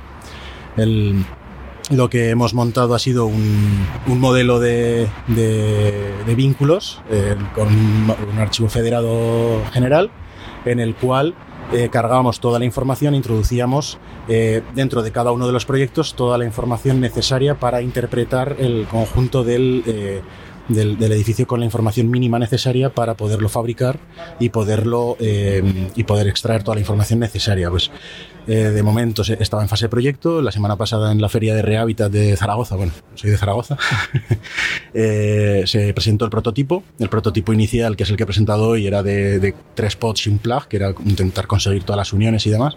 Por temas económicos y funcionales al final y por operatividad de tiempo de la feria y demás para exponer, al final se ha quedado en una única pieza de módulo de, de 6x3 y, y nos ha servido para, para poder eh, valorar eh, cómo ha sido ese proceso de diseño y cómo se ha ejecutado para hacer un auditado posterior del modelo, extrayendo esta información y ver cómo poder industrializar realmente más este proceso, porque ya hemos entrado con, eh, con el material estructural, era el CLT, que es un material de madera eh, contralaminado tecnológico que, que, que ya es un sistema de producción bastante industrializado, de hecho, tanto que nosotros hemos creado el modelo, les hemos dado la etiqueta de cada una de las piezas que hemos ido creando dentro de la, del sistema y el, el fabricante, como trabaja también una metodología bastante, bastante industrializada, nos lo ha transferido todo a CADWorks y nos ha devuelto los planos que eh, no ha tenido esa relación bidireccional del BIM, ¿no? de que yo le mando el modelo IFC, él me lo, lo lee, me devuelve el modelo IFC a través de CADWorks o trabajándolo como sea y... eh, y hay ese feedback ¿no? entre las empresas. Al final no ha sido así y vamos a ir en esa línea para poder conseguir el, eh, que eso funcione más de forma más operativa, más, más bidireccional. y es una de las líneas de, de aprendizaje del, del tema y también el hecho de que lo hemos montado en una nave que no está preparada para, para, para esto y eh, a través de, de esta experiencia poder pues, desarrollar un, en función de cómo está el mercado, si, lo, si este producto se demanda o no, poder tener una nave preparada con puente grúa, con poder mover los la- las piezas que al final tienen sus pesos y demás. Y nos ha quedado un, un- un- un- una- un edificio, una, una casa, un- una pieza que nos pesaba 6 toneladas, bueno, 5 toneladas y media según al final el transportista. El modelo nos daba 6 toneladas, más o menos hemos, hemos afinado bastante. Y, y bueno, eso es lo que, lo que he venido a presentar al, al EUBIM. Ahí hemos estado un ratito hablándolo esta tarde. A mí me ha parecido especialmente interesante la organización del proyecto entre pods and y pods y plugs. ¿Nos puedes explicar por qué existen esos dos tipos de piezas? Porque realmente lo que es el módulo habitacional, que sería el pod, sería la pieza más pesada, la pieza contenente, la habitable, eh, pero claro, a la hora de unir una con otra necesitamos eh, realizar las uniones de una forma sencilla. No podemos crear eh, una unión completa porque al final la pieza se nos desmembraría al moverla. Trabajamos con una, cada una de las piezas está modulada también de una forma muy estricta, en este caso era un metro la que se decidió por, por cuestiones de funcional, funcionalidad de fabricante y, y, claro, al final un diseño de industrializado tiene que venir dado desde la mano del fabricante y del producto que se va a colocar. Entonces, lo que hemos ha sido modulado a, ese metro y siempre manteniendo unos anillos perimetrales eh, de inicio y de fin para mantener una estructura bastante sólida y no tener eh, un problema posible de postventa. Al final estamos intentando conseguir un producto final que sea como una lavadora o como una nevera, que sea un objeto industrial que nosotros vendemos como eh, un objeto que se puede llegar y colocar en un lugar. Eh, si yo quiero que ese objeto sea más grande, ampliable, ¿no? Pues vamos a ir con más de una pieza y las vamos a ir conectando una con otra, pero ese plug sería una pieza más pequeñita que eh, sería la unión de una eh, grande con otra grande que simplemente ocupa el espacio de una ventana. De tal modo que si yo quiero ampliarlo o reducirlo, puedo desmontar la ventana, conectarla, el plug, conectarle la otra pieza y en el momento de que quiero quitarla, retiro la pieza, retiro el plug, pongo la ventana. Entonces sería un poquito esta la, la, idea y también para solucionar problemas de estanqueidad de, al aire, al agua, también nos ha facilitado mucho esas, esa problemática. Mm, Toda esta modulación y, y estandarización supongo que produce un gran ahorro de materiales y, mm, y bueno, en ese sentido, eh, ¿qué posibilidades le ves tú a que ese mm, o cómo se puede utilizar BIM además de para producir las piezas para que luego se haga el mantenimiento de- del edificio? cada uno de los elementos que se ha introducido dentro del, dentro del modelo eh, está generado de una forma, no, no había ningún software al menos que hayamos encontrado que nos funcionara perfectamente. Hemos hecho eh, ese estudio primero de ver cómo lo montábamos y eran piezas eh, separadas que cada una tenía su información propia, de tal modo que es muy fácilmente etiquetable y codificable de que llega el- a la fábrica o a la, vamos a llamarle fábrica, ¿no? De, de, de, de de pods y de, de- minimal, bueno, el producto se llama Minimal House, que no lo he comentado. Entonces aquí nos llegaría la pieza ya etiquetada desde la propia fábrica para llegar a colocarla incluso en el propio, la propia descarga del material, poderlo ya colocar en la posición final más o menos para poder ya solamente llegar, colocar, montar, que todo sea mucho más sencillo. Simplificaba bastante todo este, todo este tema.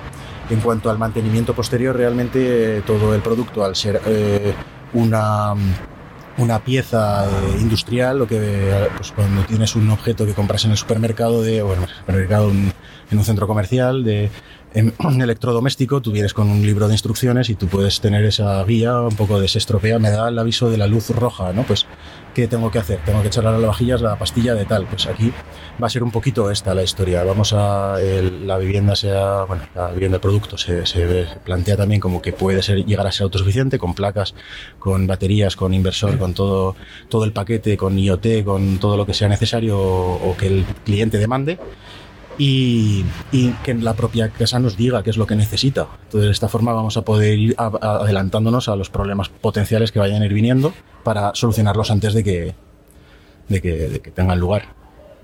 según te escuchaba, Diego, y salvando las lógicas especificidades de, la, del, de un proyecto de, arquitectura o de construcción industrializada, pensaba en un tema que ha sido más o menos recurrente en ediciones anteriores, pero que yo sepa no se ha tratado en lo que va de esta edición, que es eh, la conveniencia de esas eh, formas de desarrollo de un proyecto, estoy hablando de, esa más anglosajona design build, es decir, aquella en la que el constructor pasa a formar parte del equipo de diseño en fase de desarrollo de proyecto de ejecución frente a esa otra más tradicional aquí en España, Design Bit Build, es decir, aquella en la que se produce un corte entre la definición completa de un diseño de un proyecto de ejecución y el constructor pues entra en la aventura constructiva cuando toda la eh, definición constructiva del edificio ha sido llevada a cabo por un equipo redactor ajeno a la constructora.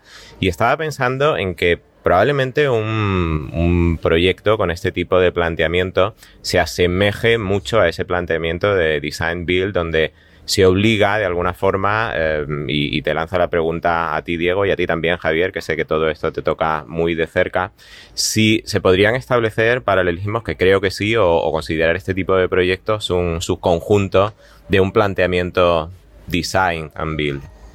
Es decir, que obliga a todo el mundo a ponerse de acuerdo desde el primer momento de, concepción del proyecto. Es que eso tiene nombre y eso es DFMA, Design for Manufacturing and Assembly.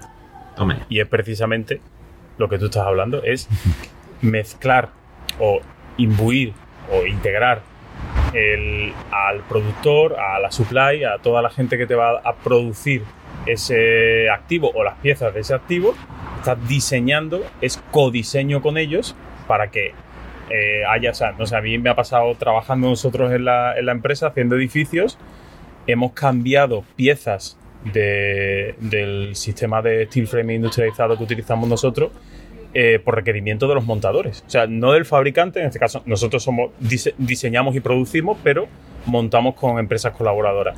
Entonces ha habido piezas de, oye, pues necesito para levantar un panel, necesito apuntalar el panel mientras se está montando y para apuntalarlo necesito una pequeña escuadra aquí pues para soportarlo. Bueno, pues se pasa otra vez a la cadena, se le dice, oye, ¿se puede meter esto? Sí, se mete.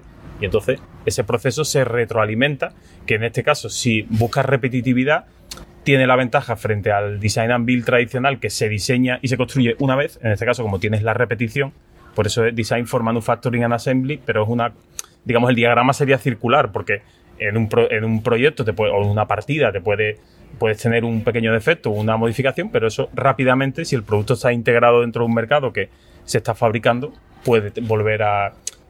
Hay mejora, son iterativas, ¿no? Entonces un poco eh, ese es el sentido y tiene, tiene nombre.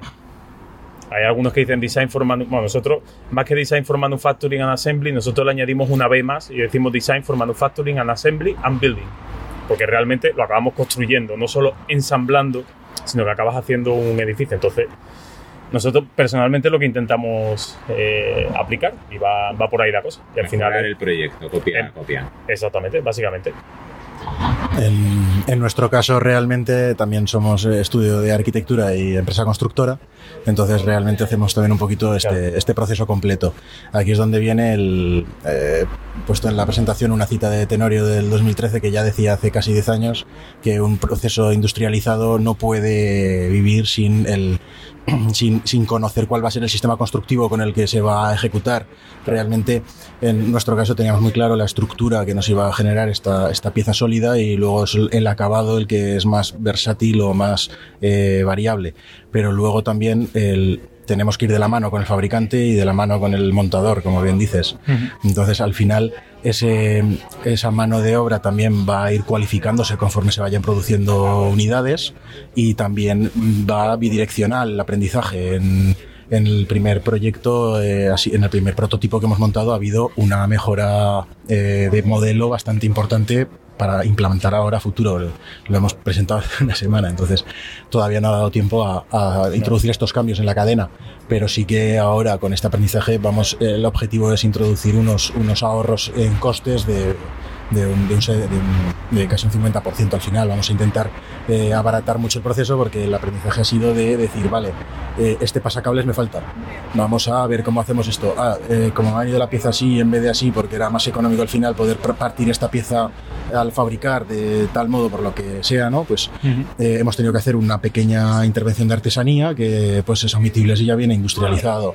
Al final son muchas horas de trabajo de- del equipo y de también mano de obra que a lo mejor no estaba preparada para, para generar este, este producto y, y que ahora la siguiente es eh, ya tienes al final los, la guía IKEA ¿no? de, para, sí, poder, tal cual, sí. para poder montar. Al final es el objetivo de poder tenerlo todo etiquetado, tenerlo todo colocado y poderlo eh, simplemente ensamblar y terminar al final es una construcción eh, haciendo algo de construcción pues el pasar cables el, el meter instalaciones al final sigue siendo algo manual eso es, es inevitable Nosotros hacemos muchas veces el símil de que o sea, incluimos esa coletilla del building porque al final, dentro de cómo entendemos nosotros el proceso de industrialización, buena parte, o sea, digamos, haciendo un poco símil futbolístico, la fase de proyecto y de diseño serían los entrenamientos semanales, diarios. La parte de producción de las piezas, pues sería el calentamiento previo al partido, pero donde realmente te la acabas jugando es montando el edificio, porque al final un cliente, bien sea un cliente particular, un promotor más grande, lo que compra es el edificio terminado. No compra ni compra un sistema, ni compra un proyecto, ni compra piezas sueltas, compra el edificio terminado. Entonces, eh, de nada sirve el quedarte solo en la fase de diseño o incluso casi que la parte comercial también tiene, tiene mucho que decir. ¿no? Entonces, al final, es un. eh, por eso decía que el concepto de la, de la industrialización es más amplio que la prefabricación porque incluye tener en cuenta el proceso completo del edificio que incluye eso, pues desde la venta hasta hacerlo. Mira, José Luis nos dice, no- nos desea buenas noches. José Luis, te has metido un podcast. Pues entonces, eh, un poco yo creo que la industrialización va más, por ahí, o sea, es más amplio de lo que al final, eh, es verdad que te pones a hablar de esto y hablas mucho tiempo, pero eh, es una evolución frente a lo que tradicionalmente se dice un prefabricado, ¿no? Es intentar dar una solución un poco más, más integral, vamos, y lo, hemos visto con lo que nos ha contado Diego hoy directamente. Y yo te quería decir, ¿cómo surge la idea de decir vamos a hacer una comunicación aquí en, en Eubim? Pues la idea de hacer una comunicación realmente es porque estoy en, en un proceso de tesis doctoral y pues estoy haciéndola sobre BIM y sobre este tipo de historias. Entonces mm, vamos a comunica- hacer comunicaciones, vamos a preparar artículos, vamos a intentar crear un, un entorno académico más o menos sólido para poder llegar a pues eso, a que la tesis tenga solidez, a conocer un, un entorno más amplio, al poder eh, ir ganando puntos, ¿no? Al final es esencial para poder llegar a tener una tesis sólida y pues luego pues estancias, etcétera, etcétera. Al final el tema de las comunicaciones son- ese, ese es el motivo realmente. Luego también con la empresa al final es, es un elemento de, de- de darse a conocer un poquito, ¿no? También. Entonces eso es, es siempre positivo. También no... Y recibir feedback también, ¿no? Eh, Claro, eso es. Al final aquí, eh, en cuanto hemos terminado la comunicación, ha sido ha venido gente a decirnos, pues esto y esto, tal. Así. Ha sido una serie de, de- de- opiniones o de comentarios que se recogen y, y siempre se agradecen. Al final, eh, la comunidad de UBIM es súper proactiva, es una pasada. Desde luego, sí. Luego, entonces recomiendas ¿no? que la gente se anime a hacer una comunicación si tiene algo, algo interesante que contar. Totalmente. No solo que seamos como nosotros, más pasivos en ese, en ese aspecto, que nos sentamos a ver lo que nos cuentan. Tota- Totalmente, totalmente lo recomiendo, porque al final el preparar una comunicación necesita su tiempo, porque al final hay un comité científico que, que- que revisa todas las comunicaciones. Ya lo presenté también el año pasado, que no fue presencial, y pues no fue esto, claro. Entonces eh, también me quedé con el gusanillo de poder venir y, y- y dije, bueno, pues presentamos eh, una comunicación a ver qué pasa, y, y he tenido la suerte de que ha sido elegida como, como una comunicación de las, de las que tocaba presentar y estoy súper orgulloso también de sentirme uno más dentro de, de esta comunidad y de, se lo estaba comentando antes que estaba, estaba hecho un flan antes de entrar a presentar, que nunca me pongo nervioso ni nada y al final es, es, es, eh, es que hay mucho nivel aquí. Entonces eh, hay, hay mucho nivel y la competencia es muy alta y, y- y da, da cosa al final el, el- el poder exponer tu, tu trabajo y, y ver que realmente eres nada dentro de este dentro de esta comunidad porque es una comunidad de expertos absoluta. Entonces eh, ahí debo decir que también que nadie se sienta cohibido que es un es- todo el mundo súper súper proactivo. Nadie nadie te mete el dedo en el ojo en absoluto eh, todo lo contrario y vamos. Y, y todo el mundo creo que, que es accesible también, que después le puedes preguntar o no sé, Sí, yo sí, por lo sí, menos sí. No, no veo eso, la actitud de las personas la veo, aquí hay lo que tú dices, verdaderos cracks, pero no los veo subidos en sus atalayas ni en sus pedestales, sino que están aquí a, pie de tierra como el resto y, se prestan a resolverte una duda, a comentarte algo, o sea que... Totalmente, la gente siempre cualquier duda, el primero que tienes cerca te va a intentar ayudar. Es, es así. Es, no he tenido ninguna experiencia que diga, pues no me he sentido acogido, ha sido el primer Ubin que he venido, tam- tampoco lo he comentado, pero al final es, es eso, igual que yo con varios compañeros que, que al final pues vas viendo un poco con las pegatinas ¿no? Del, de los Ubin pasados, también vas viendo también quién ha estado, quién no ha estado. Yo soy el único de hoy, creo, de todos los que estábamos que se ha dejado la acreditación, entonces no... Entonces, pues no, no me lo han visto tampoco, pero vamos, al final eso, que, que, no hay, que no hay ningún problema por parte de nadie y que es súper cercano a todo el mundo y a cualquier persona que puedas tener, pues incluso vosotros del podcast, ¿no? Que por ejemplo a, a ti, a Marco, te, te tenía más, más visto de, de- de historias, ¿no? Pero a vosotros nos ponía cara y, y el grupo de, de BIMRAS también les... eh, no los, eh, no los tenía desdigitalizados. eh, Al final es, eh, o todo el equipo de Insiders también, que, que- que al final eh, hablas mucho por redes, por tal, estamos por, todos- por todas partes de España y, y yo vengo desde Zaragoza, que allí no, no hay... No, hay, no se mueve mucho esto. Eh, de hecho, en, en la reunión de los grupos de, de, de grupos de usuarios, ayer estuvimos diciendo de relanzar un poquito el, el grupo de usuarios de, de Aragón, que tendremos que hablar con la gente que lo llevaba en el 2017 para, para volver a animarnos y lanzarlo todo. Y había unos compañeros aquí de Admin también que, que se han animado, ¿no? Pues eh, al final esto genera cosas y muestra de ello es todos los otros proyectos que han salido en EUBIMS pasados. Sí, sí, maravilloso. Bueno, pues entonces te vas con las pilas cargadas, Totalmente. un poco de feedback del proyecto, la satisfacción de haberlo presentado y bueno, pues ánimo con ese prototipo, que salga prototipo 2, que salga producto a la venta y que vengas aquí a contárnoslo, ¿no? También otra vez, ¿no? Muchas gracias. Bueno, pues tenemos aquí a referente de referentes eh, por las pegatinas de su acreditación. Tiene la colección completa. Y eh, tenemos aquí a uno de los protagonistas de uno de los episodios de BIM Podcast de más éxito. En su acreditación reza Fernando Fernández y tachado y escrito a boli aparece el apellido con el que todo el mundo le conoce, Fernando Valderrama. ¿Qué tal, Fernando? Pues encantado. ¿Cómo va de- este win? encantado. ¿Había ganas? Había ganas, eh, nunca hemos perdido el contacto del todo, pero claro que sí, estamos súper aquí encantados de estar con la gente y de vernos. Eso es lo fundamental. Claro que sí. Muy bien. Fíjate que a mí me gustaría tirar del hilo de la última entrevista que hicimos en el 19 donde al calor de un Uber, era un Uber, La del, ¿verdad? la del Uber.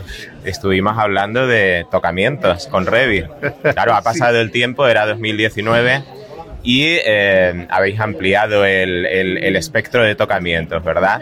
En, eh, y quien quiera saber más, pues puede escuchar el episodio treinta y tantos, no recuerdo cuál, de BIM Podcast, en que nos hablabas de esa de ese eh, nuevo complemento que iba a salir con la próxima versión, versión que ya está en la calle desde noviembre, diciembre, ¿no? Desde diciembre, sí, 2021, este año. Y que tiene como principal característica o, o innovación el Cost IFC. ¿Qué tal, Cost IFC? ¿Qué tal en estos, eh, ya son medio año, ¿no? De, anda- de Sí, andadura. pues se ha tenido una acogida súper buena en, en muchos mundos, pero especialmente en un mundo como el de Ubim, que es una gente inquieta, que le gusta la interoperabilidad y tocar las cosas. O sea que el Te iba a preguntar eso, es- el IFC, ¿cómo se toca? ¿Se toca igual que Revit? Se, se toca de una forma distinta. Se está tocando, Sí. claro, quiero Sí. eh, decir, la, Sí. la- la gente está utilizando Cost IFC, ¿hay, hay feedback?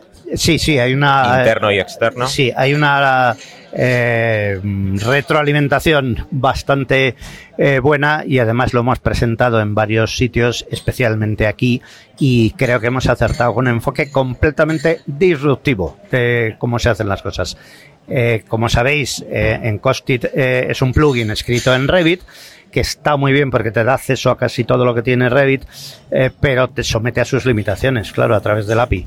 Sin embargo, en IFC tenemos la posibilidad de usar librerías, pero también de entrar en el archivo directamente y buscar las cosas. Y no solo buscar, sino volver a meter. Porque en Revit eh, era fácil, la bidireccionalidad, pero en IFC no, no es tan sencillo. Así que ese, ese es nuestro panorama. Esa frase que eh, ha dado la vuelta al mundo y se ha quedado ya como un clásico de Revit se deja tocar. se generó en aquel Cabify. Aparte de eso, yo no había coincidido con Fernando, eh, se lo dije, él no me ha conocido los problemas de grabar y no vernos, que en la foto parece más mayor y más alto. Y una vez que te lo encuentras, eh, perdón, es más bajo. Y una vez que te lo encuentras tiene su talla y no es tan mayor como en la foto. Muchas gracias. También es importante. La- El- sobre la charla que disteis, la ponencia, sí. taller, eh, ¿cómo era? Pues ponencia por la mañana, taller por la tarde. Las dos, exacto. El, ¿Te han avanzado ya preguntas? Eh, sí, hubo muchísimo debate y por la tarde el taller, y ya, ya lo tenía yo previsto, la primera mitad se hizo lo que yo tenía previsto y la otra mitad ya fue totalmente libre de, de preguntas. Y es porque nos hemos replanteado la forma de medir desde el principio. ¿Cómo medían antiguamente los aparejadores? Que, o el profesional que fuera, y hemos tratado de replicar eso desde cero. Y por eso nos ha salido un ataque completamente diferente de lo que se hace, ¿no? Que yo creo que es un ataque no code, dicho sea además, sin, sin hacer reglas, sino mm, mirando lo que hay y tomando decisiones. Mirando, pero mirando de una forma muy particular. Se me ocurría una pregunta que yo creo que es buena. Una de las grandísimas novedades de Cost IFC es que incorpora OpenIFC, que es un visor Sí. Una aportación, desde luego, absolutamente novedosa, pero que, curiosamente, tú utilizas muy poco. Sí. ¿Por qué? Porque, eh, porque el que mide ve el edificio en los datos, no en el modelo. Eh, como antes lo miraba, digamos, en los planos, lo ve en los datos mejor que en el modelo. Y el modelo es solo una herramienta de comprobación de dudas muy concretas. A ver esta puerta, ¿por qué le pasa esto? ¿no? Pero si tú tienes que entrar en el modelo y empezar a hacer clic, clic, clic de aquí a allí, y entonces ya no se puede medir. Se puede medir una cosa muy pequeña, pero no un modelo grande. Entonces es verdad, yo apago el modelo, mido y solo lo enciendo si necesito mirar algo concreto. Para consulta a posteriori más que a priori, quizás. Sí, sí, algo así, para revisión de, de- dudas muy concretas que no se entienden en los, en los datos. Sí, al final es que medir un modelo de vivienda, pues no sé, un bloque de 100 viviendas, tiene no tiene sentido gráficamente buscar elementos, sino Claro. al final es comprobar, oye, puertas de entrada, ¿por qué la puerta tiene estas dimensiones? Verifico una, pero sí tiene, Ah. tiene sentido que los datos visuales ahí, es verdad que aportan relativamente poco. Yo, yo creo que a la gente que ha medido tradicionalmente este enfoque le, le encanta y lo noto en las preguntas que hacen, porque mm, da mucho poder al que mide y, y sobre todo eh, reconoce el valor que aporta el que siempre ha medido un proyecto, el valor que aporta el proyecto. No es una eh, algo totalmente automático de decir, bueno, pues ya está hecho el proyecto y ahora lo mide el ordenador. No, no, tienes que tomar muchas decisiones. proyecto que no solo y referencia al IFC que no, se- no solo se utiliza para medir sino que también permite pues pero esto no es solo una herramienta de medición es una herramienta de gestión económica global de la obra y permite por ejemplo planificar IFC yo creo que no se deja tocar tanto como Revit con Costit, pero sí que se pueden hacer cosas interesantes en ese, en ese visor, como por ejemplo simular una planificación, sí. ¿verdad? Eso, eso, ya lo tenemos hecho de forma nativa. Desde el momento en que el modelo vino de Revit y he hecho el presupuesto y he hecho la planificación, yo ya lanzo el BIM 4D De directamente. Revit o de lo que quiera de, que de sea. lo que quiera, del modelo que venga, de donde sea. Hay una pregunta que me hacen ahora, ¿qué es mejor, medir el modelo nativo de Revit con Costit o exportarlo Esa a es IFC? muy buena, esa es muy Sí, buena. Pues Venga, eso, es una pregunta que me hacen. ¿Y, y- y tú, tú qué respondes? La, la respuesta es, la teoría dice que es mejor medir el modelo nativo y además la propia Building Smart dice, eh, dice que es mejor medir un modelo nativo, cosa curiosa en las... Pero eh, al final el usar estándares acaba beneficiando a, a todos y acabas haciendo una herramienta más potente, así que yo creo que acaba teniendo sentido medir, medir el IFC. Además no te vincula a tener o no Revit, al medidor, ¿no? O sea que... Y, y metiendo el dedo un poco en la llaga, vamos a hacerle. Aquí el Eubin se caracteriza por la humanización de todas esas caritas que vemos en internet, las podemos tener cerca y relacionarnos. Hablas con unos, con otros, y yo te he visto hablar con la competencia. Seguro que no ha sido de sobre si la viruela del mono va a llegar al hombre o la noticia de actualidad. ¿qué has hablado con la competencia? Porque al final, independientemente de que sea competencia, hay un trato humano. Sí. de- A, a ver, hay una parte divertida que es la de la de hablar de la mar y los peces, que tal. Hay otra que es no sé cómo decirlo, pavonearse un poco para que el otro vea lo bien que te va y el otro también, pero es sacar un poco de pluma de, de plumas y o de pluma, da igual. Y hay otra que es la de verdad que hemos hablado con la competencia para relanzar BC3. O sea, una de las la- el tema concreto por el que me preguntas profesionalmente es relanzar BC3. Entonces, mm, eh, va a haber una asamblea de BC3 eh, ahora en junio, que es precisamente en Valencia, y tenemos un. De lo que hemos hablado es de darle el valor que, que se merece. Pues, pues si ya es un formato que funciona genial, si os juntáis los grandes, claro. ya va a ser.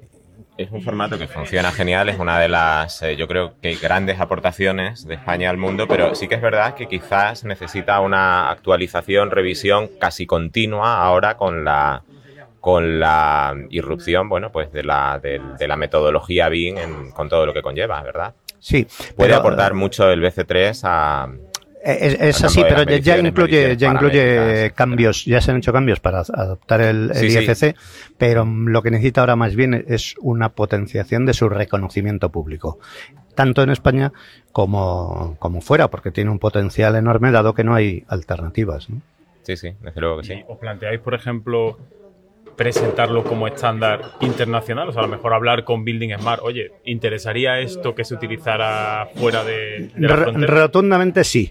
Eh, lo que no sé es si Man- Smart está tan unida a IFC que considera BC3 sin- innecesariamente como una competencia, que no lo es.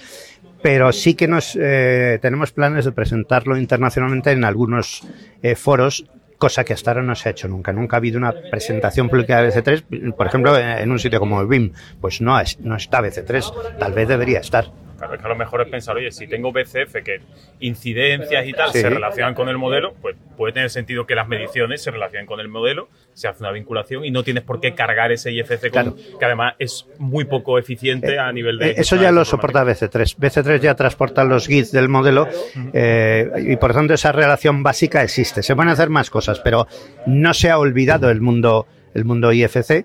Eh, más bien falta difusión, reconocimiento y utilización. No, utilización, que la tiene toda, sino reconocimiento público y, internacionalización. De hecho, está en inglés. El, documento de, de BC3 está publicado en inglés. Recojo una conversación recientísima de hace 10 minutos con Roberto Natale de AK Software. Eh, comentaban que, bueno, ellos tienen Primus y FC que funciona muy bien, que es difícil entrar en España porque España es fuerte precisamente en este campo, pero que están mirando ahora con mucho detenimiento al BC3 para, en la medida de lo posible, implantarlo, no vamos a decir internacionalmente, pero bueno, hablamos ya de fuera de las fronteras. Ellos están mirando con mucho cariño el Ah, BC3. pues, es una buena información. Ahí tenéis un aliado también fuerte y de peso. Pues eh, hablaré con ellos, pero ahora mismo, según, según termine. Pues nada, Fernando, muchísimas gracias. Y seguimos. Gracias Seguimos viendo a cosas. vosotros, como siempre. Así, que ahora que no está preparado, lo, lo pillo por banda y, y disparo. me lo encaló. Me ha pillado. Pues sí. Y que cumplan mucho más. Bim Podcast en su línea habitual, haciéndolo distinto. Tú no has venido aquí a cantar. No, no, yo he venido. Porque Bim Podcast en su línea de hacerlo todo distinto te va a desear el feliz cumpleaños y un día que seguro no te ha deseado nadie. Eh, sí. No, ayer te dijeron todo el mundo feliz cumpleaños, quedó muy Ya, bien, nosotros no. Te saco los mensajes de WhatsApp. Feliz cumpleaños y un día no creo que te haya hecho. A ver, dame un segundo. Bim Podcast lo acaba de hacer en directo. La, la, la puñeta es no tener imagen para ver los rojos que te estás poniendo como aparezca el mensaje. Como cuando golpino. No, no, esto, esto es el problema que José está ganando, a ver si lo dais, ganador de, Ah, del eso. vídeo. Y está ¿Qué, ahí. qué? Ah, pero no, pero el que ganó el vídeo estaba con la cabeza donde los pies. Pues ya- llamarlo. Date la vuelta porque si no, no. No, no, no, no pero- te ve bien. pero, a ver, tú ibas a sacar- tú ibas a sacar tu- tu tu foto. que me la habéis chafado. Bueno, pues total, como publicaréis dentro de un año. Ahí está. Bim Podcast en su línea. La, la idea, la idea era presentarlo en la cena, en la primera cena eh, BIM RAS 22. Así que Pero vamos a ver, si el ganador no sabe que es ganador, ¿cómo va a ir a esa cena de Bin Ras Insiders? ¿Cuántas entradas has comprado? Yo he comprado alguna que otra más de la cuenta. Pero qué huevos no hacerlo oficial. ¿Lo vas a hacer oficial aquí? No, ¿Lo no, harás eh, oficial en... esto hasta que hasta que hasta que no se Habrá- hasta que no lleguen los postres de Bimbras 22. ¿Habrá hay incógnita. documentación gráfica? No sé si vendrá alguno de los otros, pero me consta que vendrá el, el ganador. Ah, pensaba que era solo para los de sangre azul, para los de la sexta. Sí, bueno, pero a- al final tenemos que hacer concesiones a, a la galería y Y bueno, y ahora intentando... Un poco de marketing para captar claro. nuevos socios. Su publicidad aquí, su para ir- publicidad para ir- aquí. Además, para ir a- al. Ya sabes que hay sectores que no, no acabamos de convencer, pues. Sí, por eso vamos a intentar aparentar que nos llevamos bien y que quede una grabación. Vamos, pues, oye, que- por lo menos que el sindicato nos ataque con menos frecuencia. de, de una forma más. Te ha dado, te ha raspeado. Total, que vamos a parecer que nos llevamos bien. Eh, ¿Qué tal tu experiencia en Eubin? ¿Te han asaltado mucho? Pues ¿Ha habido gente que ha deseado estoy dese- pegarte? Estoy deseando llegar. Estoy deseando llegar porque desde la puerta hasta las, hasta las charlas es bastante difícil entrar. Es decir, entre la cantidad de gente que hay y la cantidad de saludos que tienes que hacer, tú piensas que aquí hay 225 personas. Eh, a lo mejor a la mitad os conozco o hemos tratado en redes o en el último año o dos años hemos intercambiado algún mensaje. 225. Ponle 100 de ellas que sean pues 30 segundos de hola, ¿qué tal? ¿Cómo va todo? Normal. Son 30, 100, 3.000 segundos. Pues ya es un ratito hasta llegar a la charla. Ya tienes una hora. Tenemos primicia. Emilio ha venido a saludar y a dejar que se toque. No, no, no. ¿Ha firmado algún autógrafo? No, no. ¿Ha habido alguien que ha deseado pegarte? Porque Sí, ver, despierta tanto pero cariño eso- pero como... es- de, hecho, de hecho, como tú no estás todavía en Bien Racing Insider, no lo sabes, pero ya, también. ya- ya lo han dicho. Un día de estos a Evelio le parten la cara. Tal cual. Con un portátil abierto. Y, eh, bueno, funcionando Windows. Esa era que- la frase completa. Lo, lo- lo razonable después de, de soltar lo que había soltado en- como presentación para la mesa redonda. Es lo, es lo que te iba a decir. ¿Qué tal esa experiencia de moderador? O de, De moderador, yo lo dije. creo que- Incentivador, más bien, o organizador. Digo yo, porque al final el moderador se lo decía Alberto a- al organizador. Se trata de sentarte allí y estar callado, porque quien tiene que hablar son... Dar turnos de palabra, realmente. Está bien, porque coges el lapicito y dices, fulano. ¿Y pagan mucho por eso? Bueno. El honor y la gloria. ¿No recuerdas el anuncio de... Creo que fue Scott, puede ser? Se buscan hombres valientes. No recuerdo yo eso. Bueno, pues... quiere sonar? Para eh, recompensa, honor y gloria. Hay que hacer honor, gloria y calor. No, calor mucho no pasaron. Las cosas como son. Bueno, y el resto de Binras. Oye, una curiosidad muy, muy personal. ¿Dormís juntos? Porque eso tiene que ser camarote los hermanos más y una habitación triple. Eh, afortunadamente hemos pasado esa etapa. Ya tenemos una edad. Ya tenemos una edad. Y un dinero que podemos permitirnos. Sobre ¿no? todo eso. Ya Con lo que me pagan de moderador. Por lo menos vamos ahorrando en estos dos años de pandemia que, que no nos hemos podido mover mucho, pues algo, algo, algo vas ahorrando para el siguiente UBIM. Y, y no, esta vez no, no hemos dormido, no hemos compartido habitación, pero sí, habitualmente veníamos en, en habitaciones compartidas. ¿Qué es lo que me has... Pa- Conste que para mí era irrelevante, para el que sufría mis ronquidos, pues no tanto. Efectivamente. Pero bueno, Rafa con llegar un poco tarde y quedarse Ese día ya está. ya estaba. No, pero ronquidos. Aquello tiene que ser un concierto en si bemol.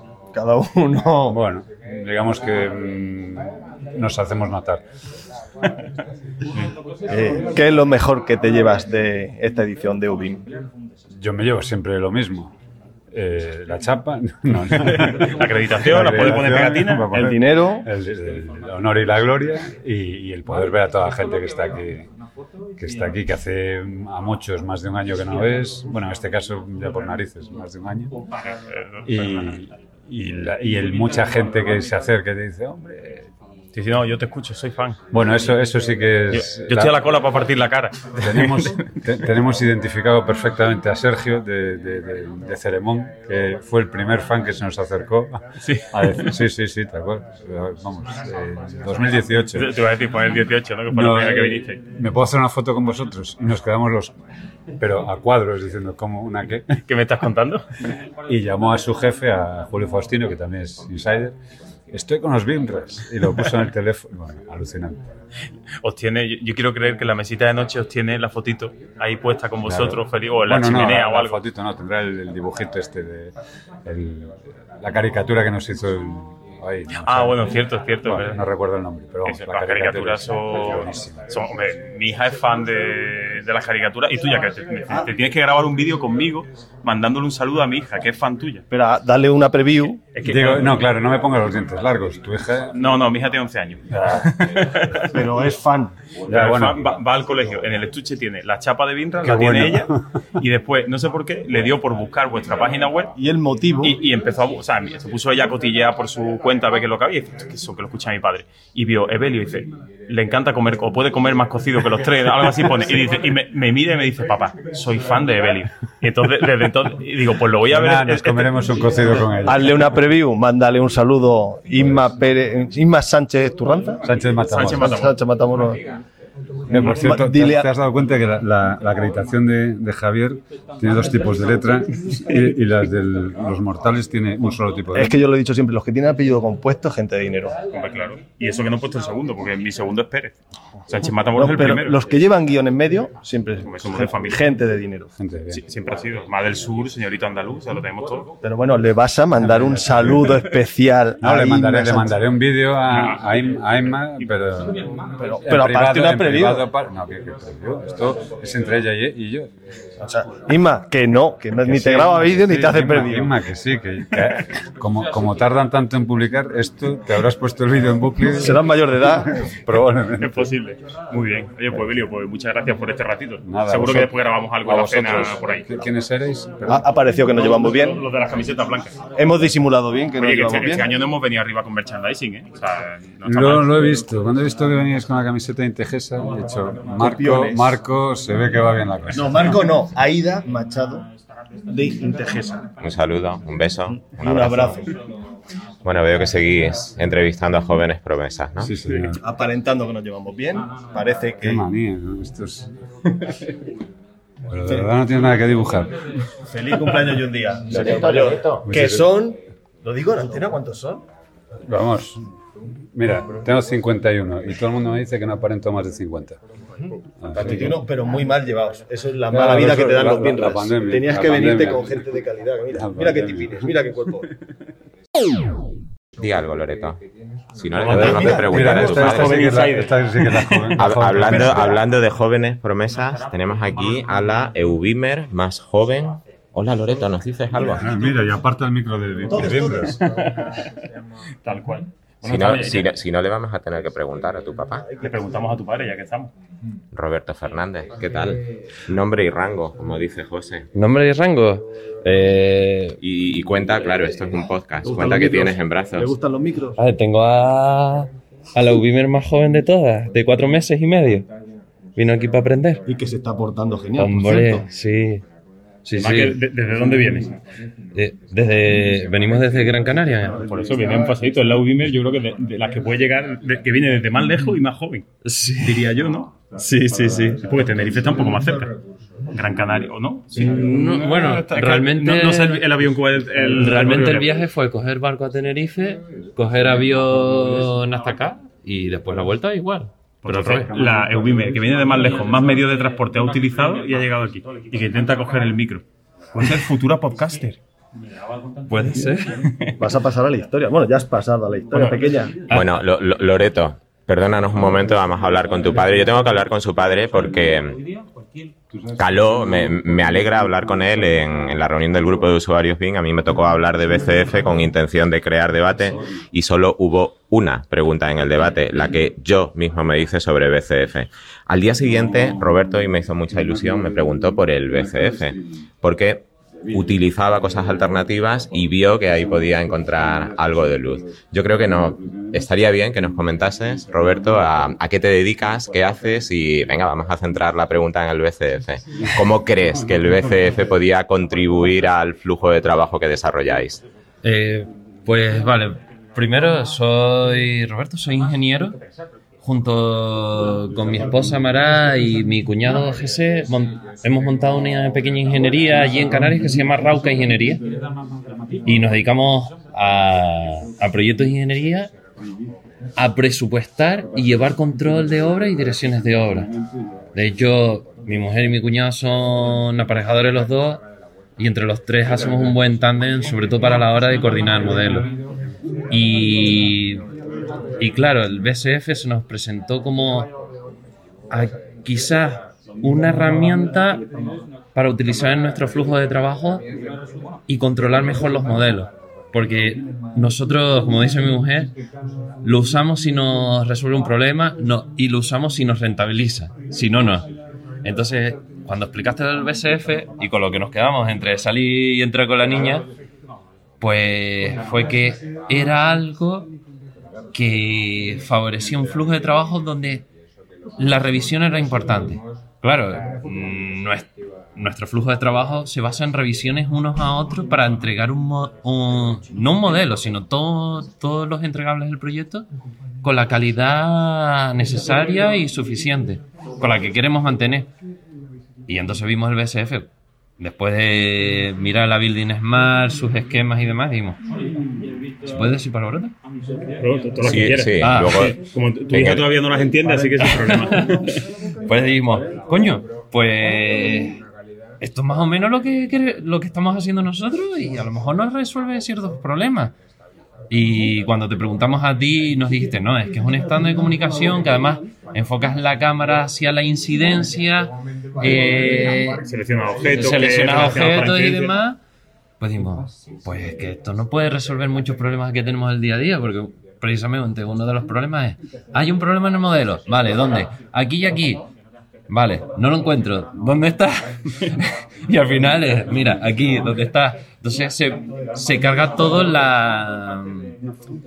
Te obliga a que el otro esté un- delante tuyo para decirte eh, ¿Dónde está dónde el está el problema. Entonces tenemos mucha ilusión con probarlo. Así la noche, cuando llegamos, intentamos trastear un poco, caímos dormidos, pero lo intentamos trastear un poco. Aquí, aquí hay que recoger información, hay que procesarla en casa y Sí. bueno, hay que establecer contactos.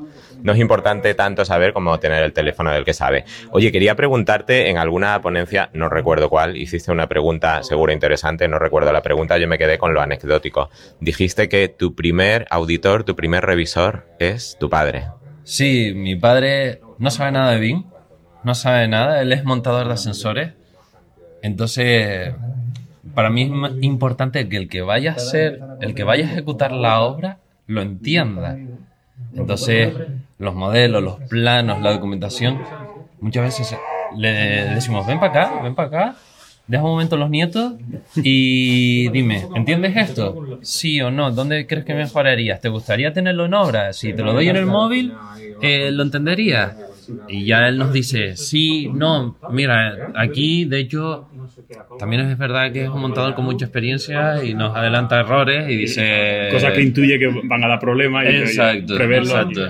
Y es el último eslabón, porque encima es autónomo, es la subcontrata de la subcontrata de la subcontrata que nos está diciendo, mira, es que esto es lo que va a pasar, te- esto es lo que, todos los conflictos que hay en obra y esto es lo, no solo los conflictos en obra, sino para que esta información llegue, a buen te- llegue en una buena ejecución, eh, ¿Cómo le tienes que transmitir? Tienes que transmitirla de esta manera. Entonces, ¿Y te ha dado Marco alguna recomendación de software o de primeros pasos de cómo implementar ese BCF? Sí, una muy clara, que se conecte a la página de Building Smart y que revise toda la magnífica documentación que se ha, que se ha desarrollado en el equipo de trabajo, ¿verdad? Sí, sí, sí. De hecho, ya empezamos a ojearla y tenemos ganas de estudiarla. De hecho, eh, lo siguiente que hicimos fue preguntar a ver si se podía integrar en, las herramientas que nosotros usamos. Nosotros usamos eh, Tecton 3D y, y Mamba para presupuestar. Y trancamos ayer en un momento a los de Inventa, que son los desarrolladores de Tecton 3D, y nos dijeron que sí, que, que además lo tenían implementado, que solo Sí, tenía que buscarlo en la interfaz. Te iba a decir, digo, me suena que, que Tecton lo tiene. Sí, sí, sí. Entonces nos facilita toda la vida. Ya tenemos, tenemos muchas ganas de probarlo, de hecho. Muy bien, Roberto, muchísimas gracias. Creo que era tu primer EUBIN. Sí. ¿Volverás? Hombre, ¿Volveréis? hombre, eh, ahora la duda es, ¿se querrán animar la pequeña o, o la pequeña y los hermanos? Yo, eh, es su cuarto día aquí, la veo muy animada. Sí, seguro. Roberto, muchas gracias. A, a ustedes, a ustedes. Seguimos grabando, seguimos grabando. Venga, bueno, pues Tenemos aquí a Antonio. Antonio Martí, ¿qué tal? Antonio Martí. Nombre y rango, como dice José. Bueno, empiezo yo. Antonio Martí es eh, oyente habitual de BIM Podcast. Me ha hecho ilusión que nos lo confesara. Vive aquí en Valencia y debe viajar a Castellón, no sé si a diario, con lo cual es carne de cañón de BIM Podcast. Así que di por qué quien no escuche BIM Podcast debe escuchar BIM Podcast. Porque vale la pena. Se aprende un montón y además un encanto.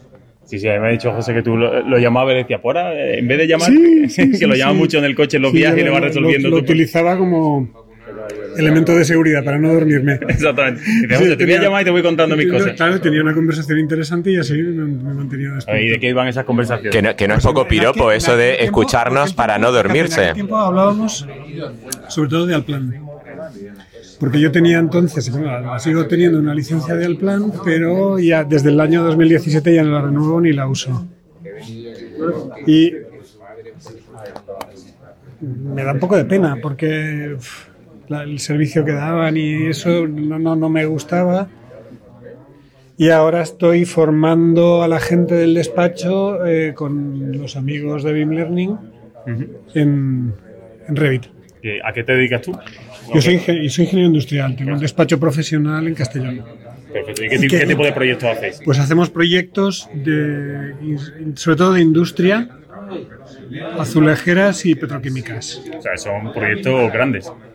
No, O pueden no, llegar a ser pueden llegar a ser grandes, pero tampoco son pues, mucha legalización, muchos equipos a presión, muchos almacenamientos de productos químicos, pero también construcción de naves, oficinas y algunas instalaciones de viviendas últimamente, sí. Y entonces os planteáis, claro, vosotros re- le pedís a un software, en este caso, el tema de instalaciones que sea, Claro. potente, que sea potente, ¿no? Documentarlo. Claro, y, y tengo eh, por lo menos dos cosas que no comprendo bien. Por ejemplo, ¿por qué aquí en EUBIM hay tan pocos ingenieros, industriales en concreto? Que es un mundo que está, el, el- el mundo del BIM está maravillosamente bien llevado por, por arquitectos y no sé por qué nosotros estamos tan lejos, no lo entiendo. Porque creo que, que- deberíamos estar un poco más metidos. Y luego la resistencia al cambio de la gente. Eh, mi- en ingeniería hay mucho tema de cálculo, eh, la gente que sabe calcular de verdad, con su Excel, que lo tiene súper trillado, Sí. y dice, yo no quiero que un software calcule por mí, yo, yo Sí. sé cómo se calcula, yo lo que quiero si acaso es dibujar un poquito y tal, ¿no? A lo mejor por ahí Sí. puede venir, ¿no? Hay mucha gestión, mucha legalización. Es más importante casi la carga administrativa que la técnica.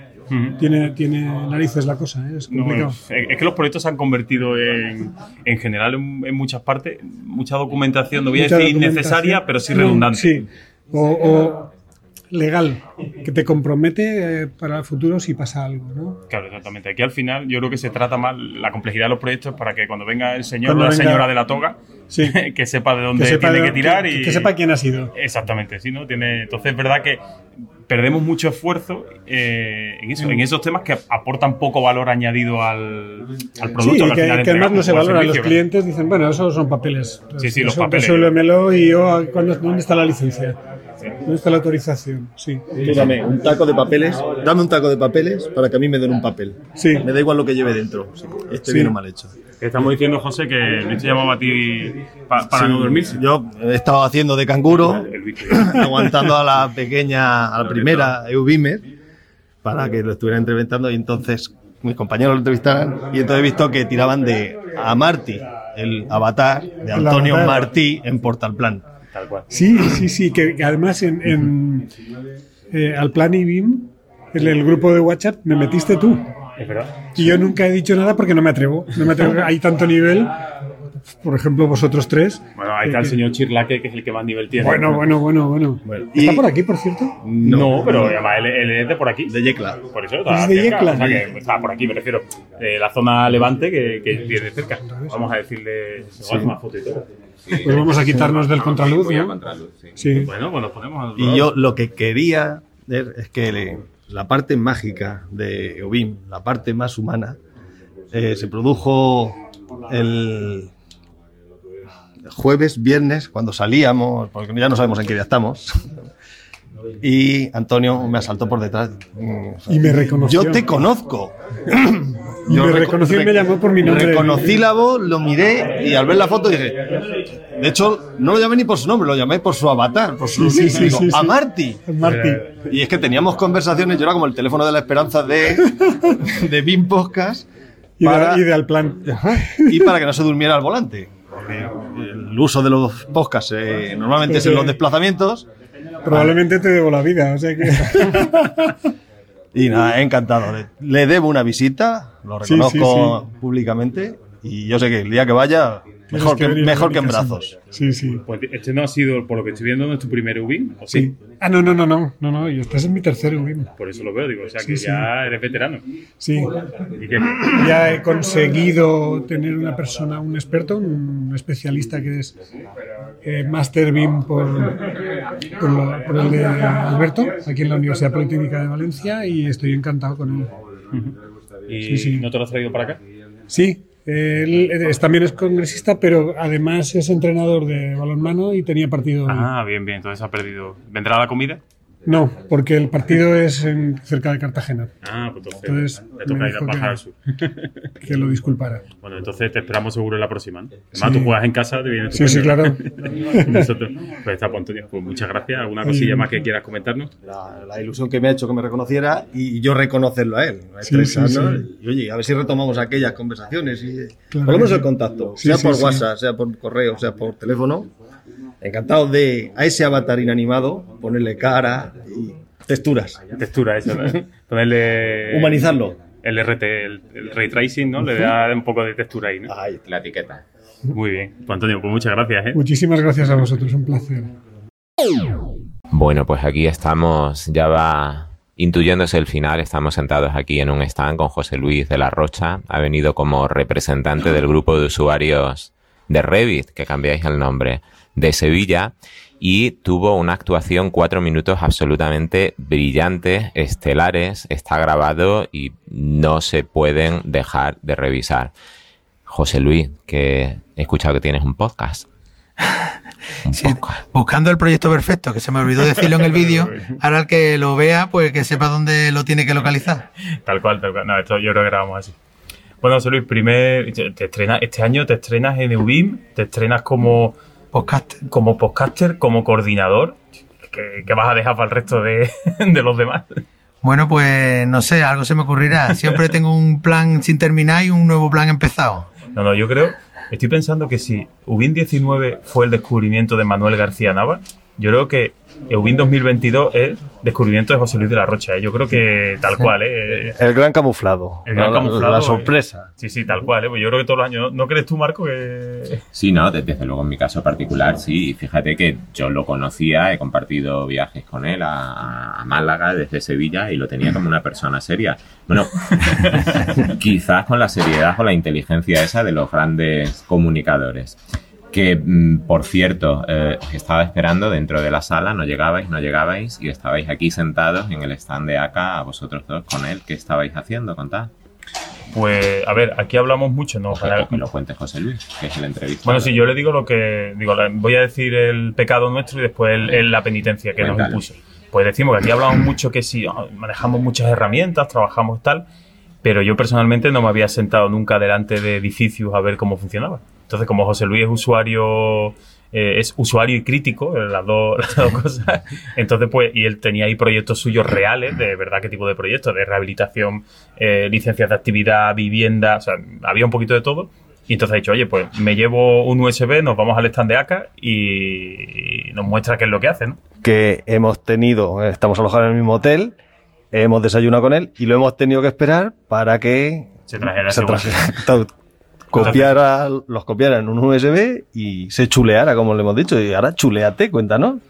Bueno, pues sí, yo mm, he descargado algunos archivos, algunos proyectos que estamos haciendo y, y bueno, pues os he enseñado un poco cómo funciona la aplicación de ACA en directo para que veáis que, bueno, como siempre se habla de Revit y algo menos de Archicad y Allplan y tal, pero ACA es un programa que es bastante asequible y, tiene un potencial para el día a día de un arquitecto, un estudio pequeñito, funciona muy bien, cumple todos los requisitos que necesita cualquier programa BIM y, yo soy un fiel defensor de eh, no tener que usar un programa una herramienta súper potente, súper compleja cuando los proyectos que hacemos no requieren ese tipo de proyectos. Eh, lo curioso, la intrahistoria de esto, es que la demostración que ha hecho ha sido en el stand de ACA, de los fabricantes distribuidores de edificios, que los, casi literalmente los hemos echado, aunque nos han invitado, y... Hemos invitado, les hemos invitado a irse, pero que dejaran el ordenador. Bueno, y ellos eran los que nos hacían fotos. Y la demostración comercial, entre comillas, la está haciendo José Luis, a las 8, 10, 15 personas que estábamos allí. Sí, bueno, y además, como habéis visto, incluso le he dado bastante caña en las partes en las que todavía el programa quiere, tiene que mejorar, que hay muchas cosas que puede hacer eh, y tienen que incorporar. Y, somos muy críticos e incluso tenemos un grupo en LinkedIn de, de, usuarios que somos muy críticos con ellos porque, bueno, pues hemos apostado, hemos hecho una apuesta por desarrollar, o sea, usar el programa para nuestro desarrollo de proyectos, pero queremos que el programa vaya también un poco dando soporte a nuestras necesidades. Y la verdad que en eso acá eh, más o menos funciona bien. Parece que nos van escuchando, van añadiendo esas cosas al programa y, cada vez pues vamos teniendo un programa que es más um, sólido y más funcional. Y como habéis visto, el programa pues te permite hacer un proyecto de cualquier tipo. Sí que es verdad que hay partes que para proyectos más complejos pues necesitará otro tipo de, software, pero para proyectos sencillos pues es fundamental y salir ya del CAD y salir un poco del trabajo artesanal y poder hacer un trabajo paramétrico, un trabajo evolucionado y que tenga posibilidad después de exportarse a CIPE, exportarse a otras herramientas y, funcionar un poco ya como los, como los mayores. Sí, sí, yo es que te quería decir porque me gusta el enfoque que tú le sueles dar a todo este tema de BIM y ahora ya enlazo con tu podcast también porque realmente lo que hacen la mayoría de oficinas técnicas que están aquí son proyectos realmente. Y como dice también muchas veces Álvaro, un modelo no es un proyecto, un proyecto es un documento legal que tiene unas connotaciones, entonces necesitamos orientar o trabajar con herramientas que nos faciliten hacer ese, ese proyecto, ¿no? Y hay un poco también la línea del podcast tuyo buscando el proyecto perfecto, que, que, va un poco por ahí tocando esos palos que no solo son tecnológicos, sino son de pues ese fantástico episodio de los roles, o sea, toda esa organización y bueno, pues cómo decir, oye, pues yo quiero una herramienta que me permita dibujar, que me permita eh, extraer más o menos unas mediciones y que me, me, permita montar mis memorias y mi documento de proyecto, que a fin de cuentas es lo que hacemos, ¿no? Ese documento. Y... Bueno, eso es lo que hacemos un montón de arquitectos y un montón de técnicos. Eh, muchos más que los que hacen puentes y los que hacen proyectos, eh, yo qué sé, estadios de fútbol y ese tipo de proyectos en los que sí necesitan herramientas, pero hay muchísima masa de arquitectos, pequeños estudios en los que necesitan herramientas más sencillas, herramientas y conocimientos más sencillos para su día a día. Y eso, eh, pues un poco es lo que yo recojo en el podcast e intento hablar sobre temas que nos interesen a los pequeños estudios y porque creo que hay una masa más grande de pequeños estudios que de grandes estudios. Y, y, bueno, pues hablo no solamente de herramientas, sino de muchas cosas que tienen que conocer los pequeños arquitectos y los pequeños técnicos que tienen que salir a la calle y enfrentarse a la realidad y no tienen una estructura empresarial, no tienen una capacidad de eh, contratar gente y que le resuelvan esos problemas y tienen que defenderse el día a día. Entonces, bueno, pues un poco ahí recogemos mmm, esas ideas y las estoy plasmando un poco, que siempre las he tenido en la cabeza y la estoy programando ahora en un podcast y en el blog. Y bueno también grabo vídeos en YouTube y hago, hago una serie de, de cursos y de, trucos de edificios y, y, bueno siempre un poco intentando ayudar esa necesidad de, información pues la voy portando que además también lo hago con, con una intención de formar a mi equipo. Es decir yo cuando le voy a explicar eh, cómo se hacen unas puertas pues en vez de sentarme a explicárselo pues le digo vete mi vídeo y, y ve el vídeo donde explico cómo se hace y me ahorro tener que explicarle a esa persona las, las cosas. Y poco a poco, bueno, pues van aprendiendo. Sí, a mí me ha pasado con algún, bueno, a lo mejor alumno o algún cliente eh, con alguna empresa de colaborado que me ha pedido, oye, explícale cómo se hace eso. Digo, mira, yo no lo llamo, le grabo un vídeo de dos minutos que lo explico en un momento y que se lo vea 15 veces si le hace falta y, claro. y, y verlo. Entonces, es un medio de comunicación la, la, imagen y el podcast también, pues, de luego puede ser.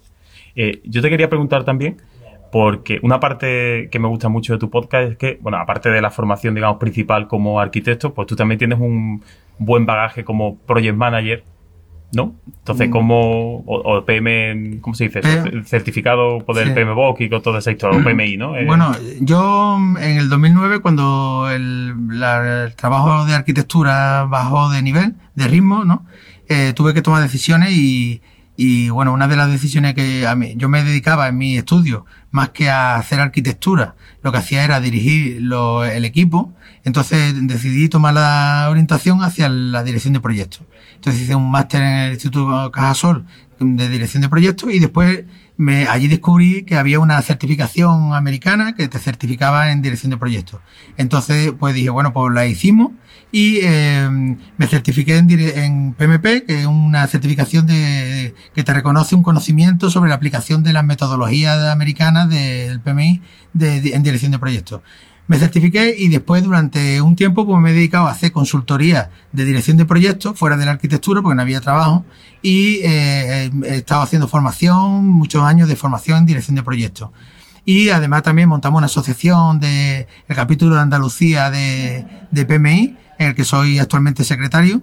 Y, pero bueno, voy a ir de- dejando ya un poco la actividad porque pues me estoy centrando más en el desarrollo profesional de la parte de arquitectura. Ahora que ha vuelto otra vez a la parte, pues volvemos un poco al redil. Y, y entonces pues he dejado esa parte un poquito más. Y, y bueno, pues me he dedicado al tema de BIM y tal pero que, que esa parte la complementaba porque además era mi labor fu- fundamental del estudio, no era solo mm, diseñar o hacer la parte de arquitecto, sino que al final pues lo que hacía era dirigir al equipo. Entonces, bueno, pues ahí tengo esa dualidad y un poco en el podcast también quiero recoger esa información del, director de proyectos que el director de proyectos en otros promotores hay una figura mucho más reconocida y mucho más mm, con mucho más dedicación, pero que también los pequeños estudios hacemos dirección de proyectos el día a día de coordinar tareas, gestionar objetivos y gestionar a la gente y las expectativas. Y bueno, pues todo al final lo voy juntando haciendo un mix, pues la gente tampoco tiene por qué saber dónde entra una línea, dónde entra otra, pero sí es cómo funciona un estudio de arquitectura y, o un pequeño estudio técnico y que bueno, pues que mezclen, que cojan toda esa información y, la vayan desarrollando y la vayan aplicando en su día a día. Sí, porque al final, en las escuelas de arquitectura, el entender una oficina técnica, un estudio de arquitectura, como queramos llamarlo, como una empresa que tiene que tener pues su parte de administración, su parte comercial, su parte mm, De postventa, de relaciones con los clientes, pues eso yo creo que nos falta a la mayoría de técnicos, no sé en ingeniería cómo andará, delineación no sé cómo andará, pero anda escasillo. Bueno, mundillo. la- las escuelas que tienen que formar en la parte de arquitectura, pues a formar en estructura, en instalaciones, en conocimiento de dibujo y pero claro, si te sale, terminas la carrera y te conviertes en empresario, pues debería haber estudiado formación en empresa. Sí que es verdad que la escuela podía dar un poquito más de formación en ese tema. Nosotros mm, dimos economía, una asignatura de economía en la que nos hablaron de Adán en mí. Yo la verdad que no usaba a este hombre, en- a lo mejor en, alguna vez lo he nombrado, Trivial. pero eh, para el trivia, pero no, tú, no es una aplicación directa de después al final lo que te encuentras el día a día es que es el IVA, eh, dónde se pagan impuestos, con dónde me tengo que dar de alta y, y entonces te llevan por una inercia en, en el desarrollo de la profesión que una inercia que la tomamos por desconocimiento. Igual que nos pasa con el tema de Revit, ¿no? Eh, eh, tú en la escuela, por lo que sea, llega a tus manos el AutoCAD y tu siguiente paso parece como que es Revit. Y, bueno, hay más software, no solo Revit, y entonces te metes en una vorágine de intentar resolver una problemática de un chalet o de un proyecto de una licencia de apertura con un programa que es un Ferrari y está pensado para otro tipo de, de proyectos. Pues ahí es donde hay que ser crítico, saber conocer el mercado y decir, bueno, pues voy a elegir eh, las herramientas que se adecuan a mis necesidades, para no dedicar mucho tiempo en formación, que a lo mejor después hace un máster en BIM, que yo no estoy en contra de los máster BIM, que yo hice un máster también de dirección de proyectos, pero que al final después no lo va a usar. Entonces, hay mucha gente que necesita acomodar esa formación, esa dedicación, para lo que necesite. Y en este caso, pues, tenemos que tener ese conocimiento para ser, para ser críticos con, con, con el tiempo que dedicamos a este tema. Entonces, bueno, hay un poco, yo todo eso pues lo voy contando en el podcast y espero que durante muchos capítulos, cientos de capítulos, llegue, eh, pues, Cientos de miles. Claro, me quiero retirar pues siendo millonario con el podcast, porque la arquitectura no da dinero. Pero en la diversión y el entretenimiento eh, siempre da. Pero, pero por lo menos te hace que llegas a estos encuentros y la gente te conoce. Ah, Eso sí, eso para, para el ego de un arquitecto es súper importante. Claro, eh, Esto tiene mucho de ego friki, ¿no? El, Pues este sí. tipo de encuentros, ¿no? Totalmente, esto no lo hago yo por nadie, solo por mí. Por, por irme, llegar el lunes con fuerza y energía a trabajar. No por tener la nevera llena. No, no, la nevera no está llena. Muy bien, entonces, ¿qué, qué te, qué te llevas de este primer EUBIN en el que has estado? Bueno, pues me llevo, me llevo amigos, lo que me llevo. Eh, porque es verdad que el nivel del, del Ewing es un nivel bastante alto para mi nivel. Y hemos escuchado muchas charlas muy interesantes, pero me llevo a personas, eh, básicamente. Es gente con la, con la que mm, he hablado poco, pero aquí he conseguido llegar a un nivel de amistad para poder colaborar con ellos, para poder contar con ellos, eh, y, y yo creo que eso es lo importante, que ahora mismo mm, generar esa familia y de gente que te, que son una familia de gente que hemos elegido por la temática que nos gusta. Porque muchas veces pues, tienes primos, tienes familia que, bueno, pues te han tocado y a lo mejor no tienen ningún tipo de contacto con esas personas porque no tienen el punto en común. En cambio aquí te encuentras una familia con temas en común, donde puedes charlar y hablar de temas y salir un poco pues, del fútbol o de los temas básicos en los que no nos interesan. No te miran raro cuando hablas de... No te miran Y raro. todo esto sin utilizar el término friki, que tiene mérito. Sí, sí, no, no, tal cual, ¿no? Aquí somos todos unos fricazos importantes. Pero bueno, el- To- Todos somos friki en todo. eh, en es algo que- en la vida. yo, yo- yo eso se lo digo a mi mujer es muchas que tendríamos veces. Que "¿Qué friki eres?". Le digo, no, no, digo, a ver, cada uno es friki de algo. Digo, a ti que te gusta mucho correr, pues, eres muy friki de correr. Es que tendríamos que definir lo que es el término Entusiasta, friki y de decir dónde viene. entusiasta, que queda mejor. Porque, aunque suene raro, el primer friki es el deporte nacional, la afición por el fútbol. Eh, tal cual. A- Ahí empieza el friquismo. En este- Lo que pasa es que, bueno, etimológicamente me parece que es freak, viene de bizarro, del De inglés, extraño, sí. de extraño. Y se, han- se aplicaba a aquella gente que leía tebeos, eh, superhéroes, ju- juegos de mesa, a esa subcultura pop que ahora ya es, se ha normalizado. Vivi- Vivimos una Bueno, época maravillosa para Entre comillas, se ha normalizado entre comillas, porque todavía te llaman, eres rarito si eres rolero. Sí, no, y yo no toco eso. Bueno, te veo es, que, sí. es que José Luis es rolero Yo auténtico. ¿eh? también, es que yo le digo a todos los que sean raros, raros, soy yo. Le digo yo al- Bueno, eh, entonces realmente José Luis no es un friki, es un mago de nivel 10. Más o menos. Sí, ¿no? sí. Mago, mago podcaster. no, lo que pasa es que yo hago, soy mago elfo ladrón, guerrero, a veces, trabajo de guerrero también. Eso, ¿qué rol? ¿Qué rol? Con, tu, con tu episodio de... ¿Tú qué serías eso? ¿Arquero, mago? La de- Sí, eso, soy, soy mago y a veces trabajo de guerrero y a veces trabajo de elfo, de arquero. Pues muy bien. Oye, pues nada, yo creo que estamos escuchando ya los aplausos, que tiene pinta de que nos vamos a, a comer, ¿no? Un arroz. Sí. Así que Y no hemos estado para aplaudir.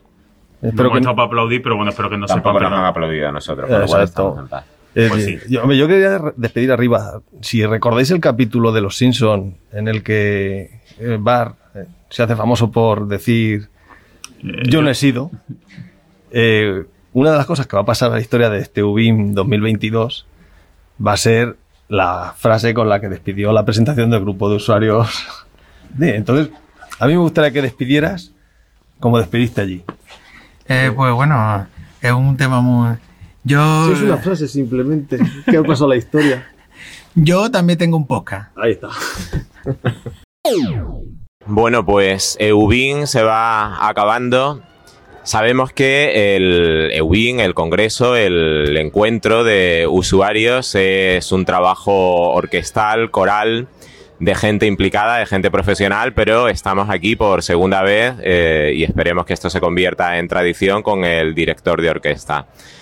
Eh, le vamos a preguntar tres cosas. Le vamos a preguntar por todas las ediciones de UBIM. Tienen una frase. Le vamos a preguntar por la frase de este año, por conclusiones de la edición de este año tan esperada Primeras conclusiones. y por su, uh, su, su sensación o su sentimiento personal. Alberto, buenas tardes. ¿Qué tal? Encantado de estar con vosotros. Agotado, como podéis notar por la voz, y sorprendido por tu expresión. Si después de 11 encuentros de usuarios tenemos que hacer algo más para convertirlo en tradición, ya no sé qué más tenemos que hacer.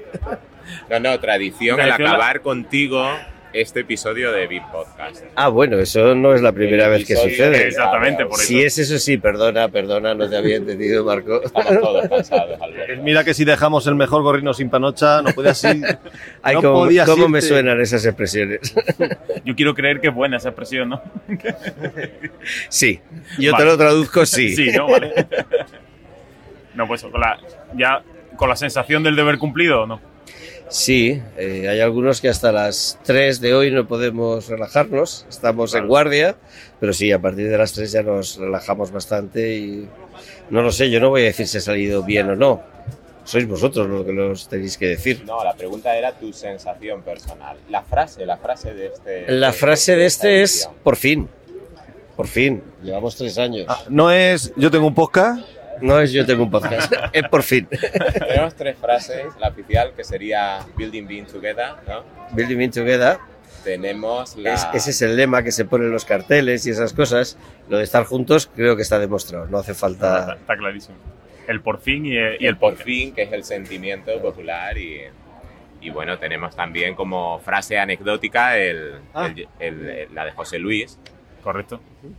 Yo también tengo un podcast. Yo también tengo un podcast. Bueno, entonces, que ¿Ya pensando en el año que viene o no? Déjame respirar esta noche. bueno, mañana, ¿no? Mañana. Bueno, domingo te lo dejamos, día de Eh, descanso los- y el lunes. Los falleros eh, basan su economía en vender papeletas de estas de. Y el mismo día que se queman las fallas, al día siguiente ya están pensando en. Correcto. Pero es al día siguiente. Déjame, déjame que duerma esta noche. Bien, bien, bien, perfecto. Sí, sí, es un poco también en Sevilla tenemos la Semana Santa. Pues yo eso, de familia que martes santo sale la hermandad, pues ya el miércoles mi cuñado me está mandando un mensaje, quedan 300 X días, lo que toque de ese año va variando, para el martes santo del siguiente año. Entonces, pues es cierto.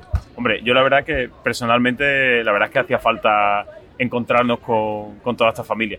Fijaros que yo creo que hasta si no hubiéramos podido hacerlo de forma presencial, pues igual es que no hubiéramos hecho nada.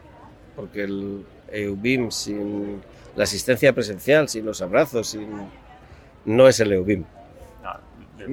Si no hubieras tenido ponencias, si no hubi- hubiéramos tenido ponencias, talleres, charlas, hubiera seguido siendo un éxito. Y, y quizás sea ma- demasiado radical, pero lo de juntarnos en una esplanada al lado de unos fartons, ver caras conocidas, queridas, que hace tiempo que no ves, hubiera sido un éxito. Y la gente hubiera pagado por no tener charlas, por no tener... Hay un hecho cierto que yo creo que pone eh, de manifiesto significativamente la naturaleza de Ubin. La inmensa mayoría de los, que, de los que hemos venido nos hemos registrado sin conocer el contenido de las ponencias. Cierto, es verdad. Creo que en la web sigue habiendo algún apartado por confirmar. Puede ser, es posible. Ya se dijo en el encuentro de usuarios. Nosotros, sabéis, creo que ya lo sabéis todos, sois repetidores. Algunos no, pero espero que a partir de ahora repita. Yo como es tradición desde este año. Evidentemente, sabéis que lo vamos a hacer lo mejor que podamos. Y creo que nos hemos ganado esa confianza de voy porque me va a interesar. Exactamente. Evidentemente. No es un encuentro de estrellas que vengan con su cartel y voy ahí a ver a... Vienes a ver amigos, sabes que te van a dar lo mejor que, tengan en ese, en ese momento, sabes que te lo vas a pasar bien y creo que eso es suficiente. La gente que nos llama, mucha gente diciendo, hasta que no pongan los ponentes, ¿cómo te atreves a quitar antes la inscripción? No, perdona, ¿sabes lo que es el UBIP? Exactamente, si la gente va a venir igual. Vente un año y ya está. Lo hacemos lo mejor que podemos. Y si no podemos poner antes esos datos, a lo mejor es porque no los tenemos.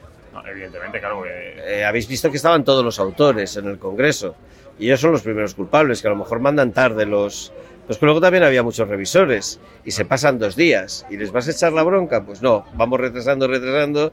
Y al final, aunque una noche te, quede- te toque quedar sin dormir para juntar todo eso y montar el libro y todas esas cosas, no lo ponemos antes, no por fastidiar a nadie, sino porque lo hacemos lo antes que, que podemos.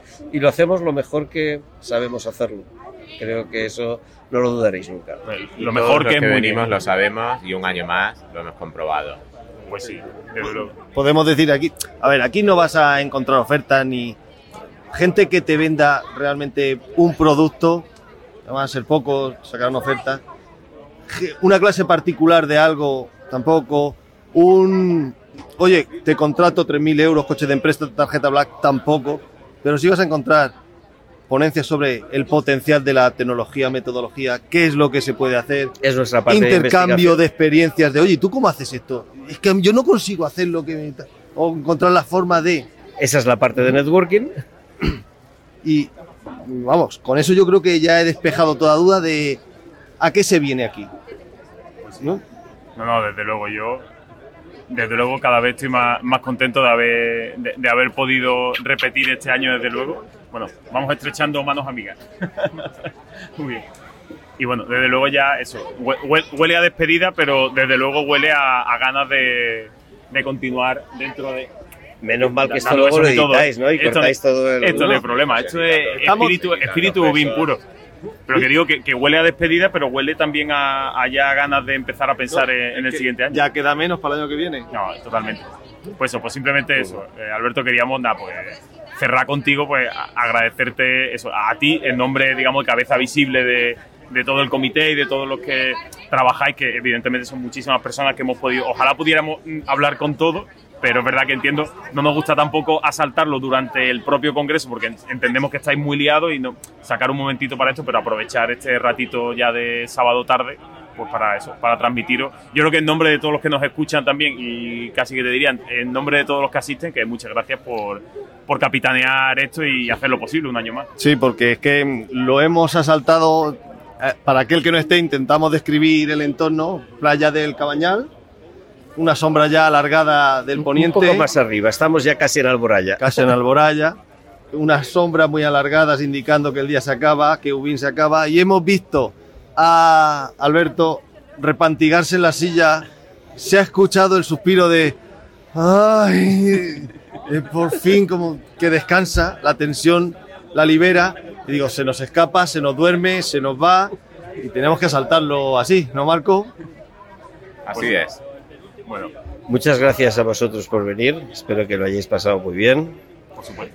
Evidentemente yo transmitiré a mi grupo de trabajo, no mi grupo, a nuestro grupo de trabajo, porque esto evidentemente no es mío, esto es un trabajo que hacemos voluntariamente entre todos porque nos gusta, porque nos lo pasamos bien y no sé, porque nos dio un día por hacer este tipo de, de cosas y que dure mucho el espíritu de este que habéis visto.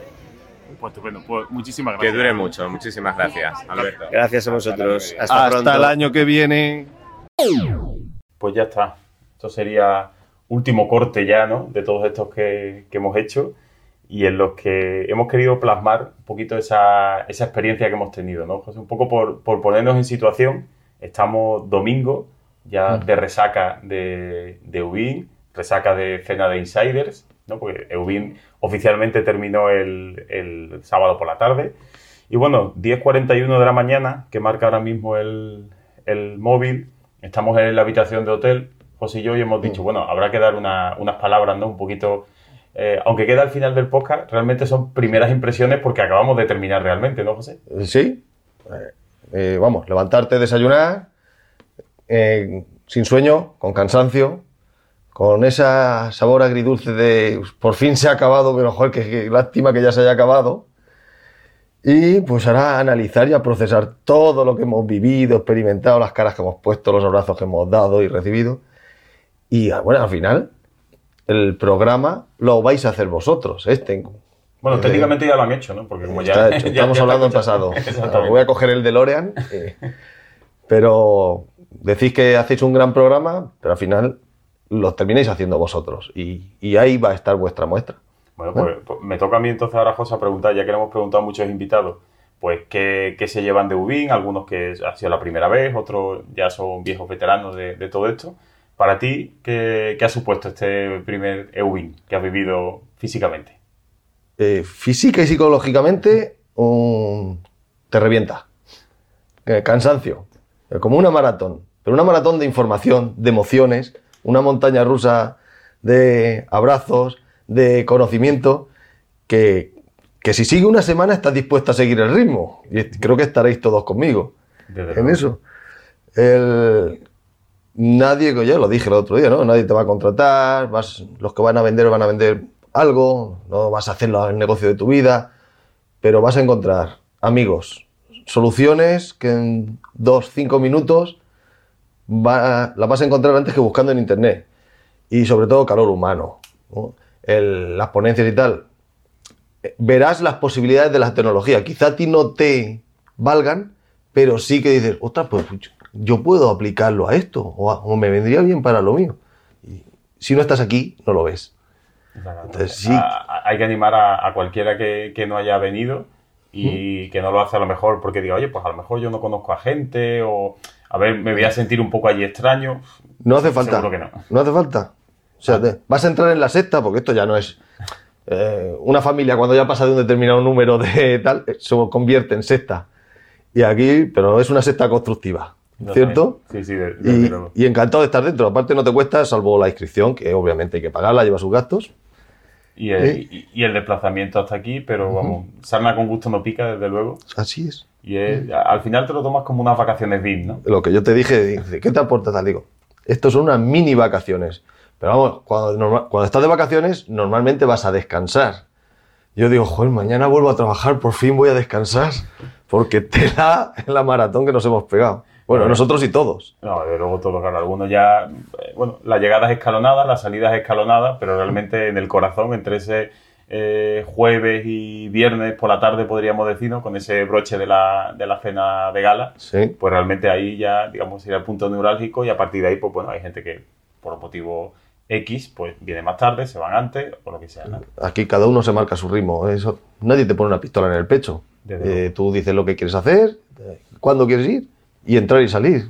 Bueno, yo creo que nuestra voz al final, no sé cómo... Nuestra voz cazallera. Cazallera, exactamente, no, no sé cómo sonará, pero yo creo que, que es el mejor eh, el mejor resumen de Ubin, ¿no? De saber de todo lo que hemos charlado, de todo lo, lo que lo hemos disfrutado. Y bueno, pues yo creo que simplemente eh, agradecer, ya lo hicimos con eh, hablando con, em, con Alberto Cerdán, de bueno, agradecer a, a todos los, los organizadores, a todo el comité organizador, lo, lo hicimos en persona a él, que trasladara nuestro agradecimiento eh, a todo el equipo. Antes de que se nos viniera abajo, porque acuérdate que te dije, mira cómo se está repantigando, que, que- que está... Además, digo, cual, este se que, que explota. Pero No, desde luego tiene que ser una sensación del el tener tanta emoción, con, eh, estar ese nerviosismo, ¿no? Por porque todo salga bien, desde luego tiene, tiene que ser duro. eh, yo creo que es el que mejor ha dormido de todos nosotros. Seguro. Porque dice el descanso del guerrero. Eh, Eso ese resoplido que se ha oído desde aquí y desde donde estéis vosotros. ¡Oh, por fin, por fin se ha acabado esto y, y ha salido todo bien! No, pues sí. Así que Alberto, desde aquí un saludo y ánimo para que el año que viene, bueno, el año que viene no, mañana ya seguro que ya empieza manos a la obra. Seguramente. Alberto, porque eres la cabeza visible, pero a todos los que estáis detrás, nuestro abrazo. Sí. Enhorabuena. Tal cual, por supuesto. Y ya está, ¿no, José? Yo ya vamos a coger tu... No, no, vamos a seguir. Que si no- Vamos a seguir grabando para que no se acabe Ubin, ¿no? Seguimos Sí, grabando sí, para que no se acabe Vamos a estirar el chicle lo que se pueda.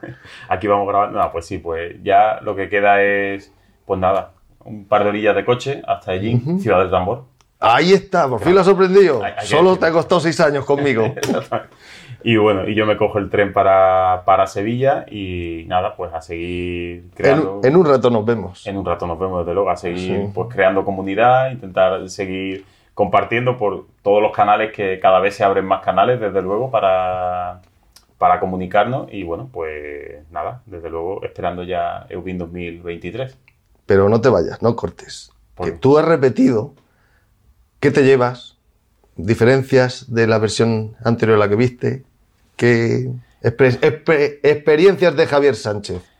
A ver, experiencia. Hombre, este año el problema es que me perdí el primer día. Al final eh, no pude estar el primer día, pero yo me llevo diferencias con el primero. Pues bueno, el primero, de luego, la sorpresa y él no sabe muy bien a qué te enfrentabas, pues digamos que la sorpresa fue muy mayor, pues, mayor que ahora. Y ahora, pues, digamos, ha sido un poco como esa sensación de cuando vuelves a un sitio que te resulta ya familiar, ¿no? que ya Mm. conoces a la gente, todo eso, pues un poco como esa vuelta, no voy a decir vuelta al hogar, pero un poco esa, esa sensación de, de volver otra vez a tener eventos presenciales. Bueno, es que además nosotros, pues en el grupo de Sevilla, se, eh, la primera reunión pues sería hace un par de semanas o tres semanas, una cosa así. Entonces, realmente desde Ubin 2019, pues no he vuelto a tener, bueno, en Extremadura que estuvimos, en el grupo usuario, pero realmente ha sido en este último mes cuando realmente he vuelto a retomar yo esa, ese contacto con la gente. Entonces, este ha sido como el broche de oro y al decir, venga, señora, a partir de aquí ya empieza la normalidad y Ubin marca como, como ese punto. Entonces, bueno, pues me llevo la, la, eh, la vuelta a casa y corroborar que realmente pues la, la familia Ubin, desde luego, merece la pena ser vivida y ser conocida, ¿no? Sí. Pues ese sería mi resumen, ¿te vale? Venga, aprobado. Luego te lo corrijo. Vale, es que tengo ya la voz un poco tocada, ¿eh? Sí, sí, citando un trago ya. ya vamos necesitando un trago. Así que bueno, nada, agradeceros a, a ti que te voy a decir. ¿Qué me estás seleccionando? No, no me vas a preguntar por mi primera vez. Yo te pregunto ahora que qué tal, qué tal tu primera vez. Pues te digo la verdad, eh, vine sin ninguna expectativa. Porque aquello dice, para que no me defraude, me daba más de lo que esperaba, o viceversa, dice, yo vine con el vaso vacío, digo, que me lo llenen. ha rebosado, lo he disfrutado. y abrazos, eh, experiencias, preguntas en taxi de cómo resuelvo esto. y antes del siguiente semáforo ya estaba resuelto. Y bueno, pues Valencia mm, es Levante. Es la forma de ser de la gente de Gin, Ciudad del Tambor. Por supuesto. Y pues esa parte de, de- de la, del carácter social, de la forma de ser del levantino, es una tierra que a mí me tiene absorbido el corazón, con su- sus paellas, la- las toronges. Si vols descubrir la bola del has de ser intrepi ya nosotros viajar. Lo- Los chiquets, los nen, los nanos, el, también Catedral de la Música Máquina, bombas, bombas. Y, hombre, a Mon Valencia, lo tenemos a un par de manzanas. Y toda esa gente que nos ha regado con su conocimiento y con su cariño. Porque cariño ha habido aquí. Había ganas, ¿eh? Pues sí, pues, Ya. ¿qué, qué más puedo decir yo después de esto? Yo creo que ya toca despedirse, ¿no? Hasta aquí este, este 43 episodio de BIM Podcast. Y bueno, como siempre, si te anima, quieres proponer algún tema, lo que quieras, hablar con nosotros, pues ya sabes. Nos buscas en redes sociales, nos buscas en nuestra web, bimpodcast.com, o nos mandas un correo a info.bimpodcast.com. En este caso creo que enlaces eh, encontrarás poquitos eh, en las notas que acompañan al programa, pero seguro que aparece el listado de personas con las que hemos podido charlar. Y recordarte que puedes suscribirte al podcast pues buscándonos en las principales plataformas de podcast o siguiendo las instrucciones que aparecen en la web bimpodcast.com barra suscripción. Y si cuando vayas a comprar algo en Amazon quieres colaborar con nuestra causa, hazlo entrando desde binpodcast.com barra Amazon. No te costará más y nos dejará unos centimillos que nos ayudarán a seguir con este proyecto. Un saludo y hasta el próximo episodio.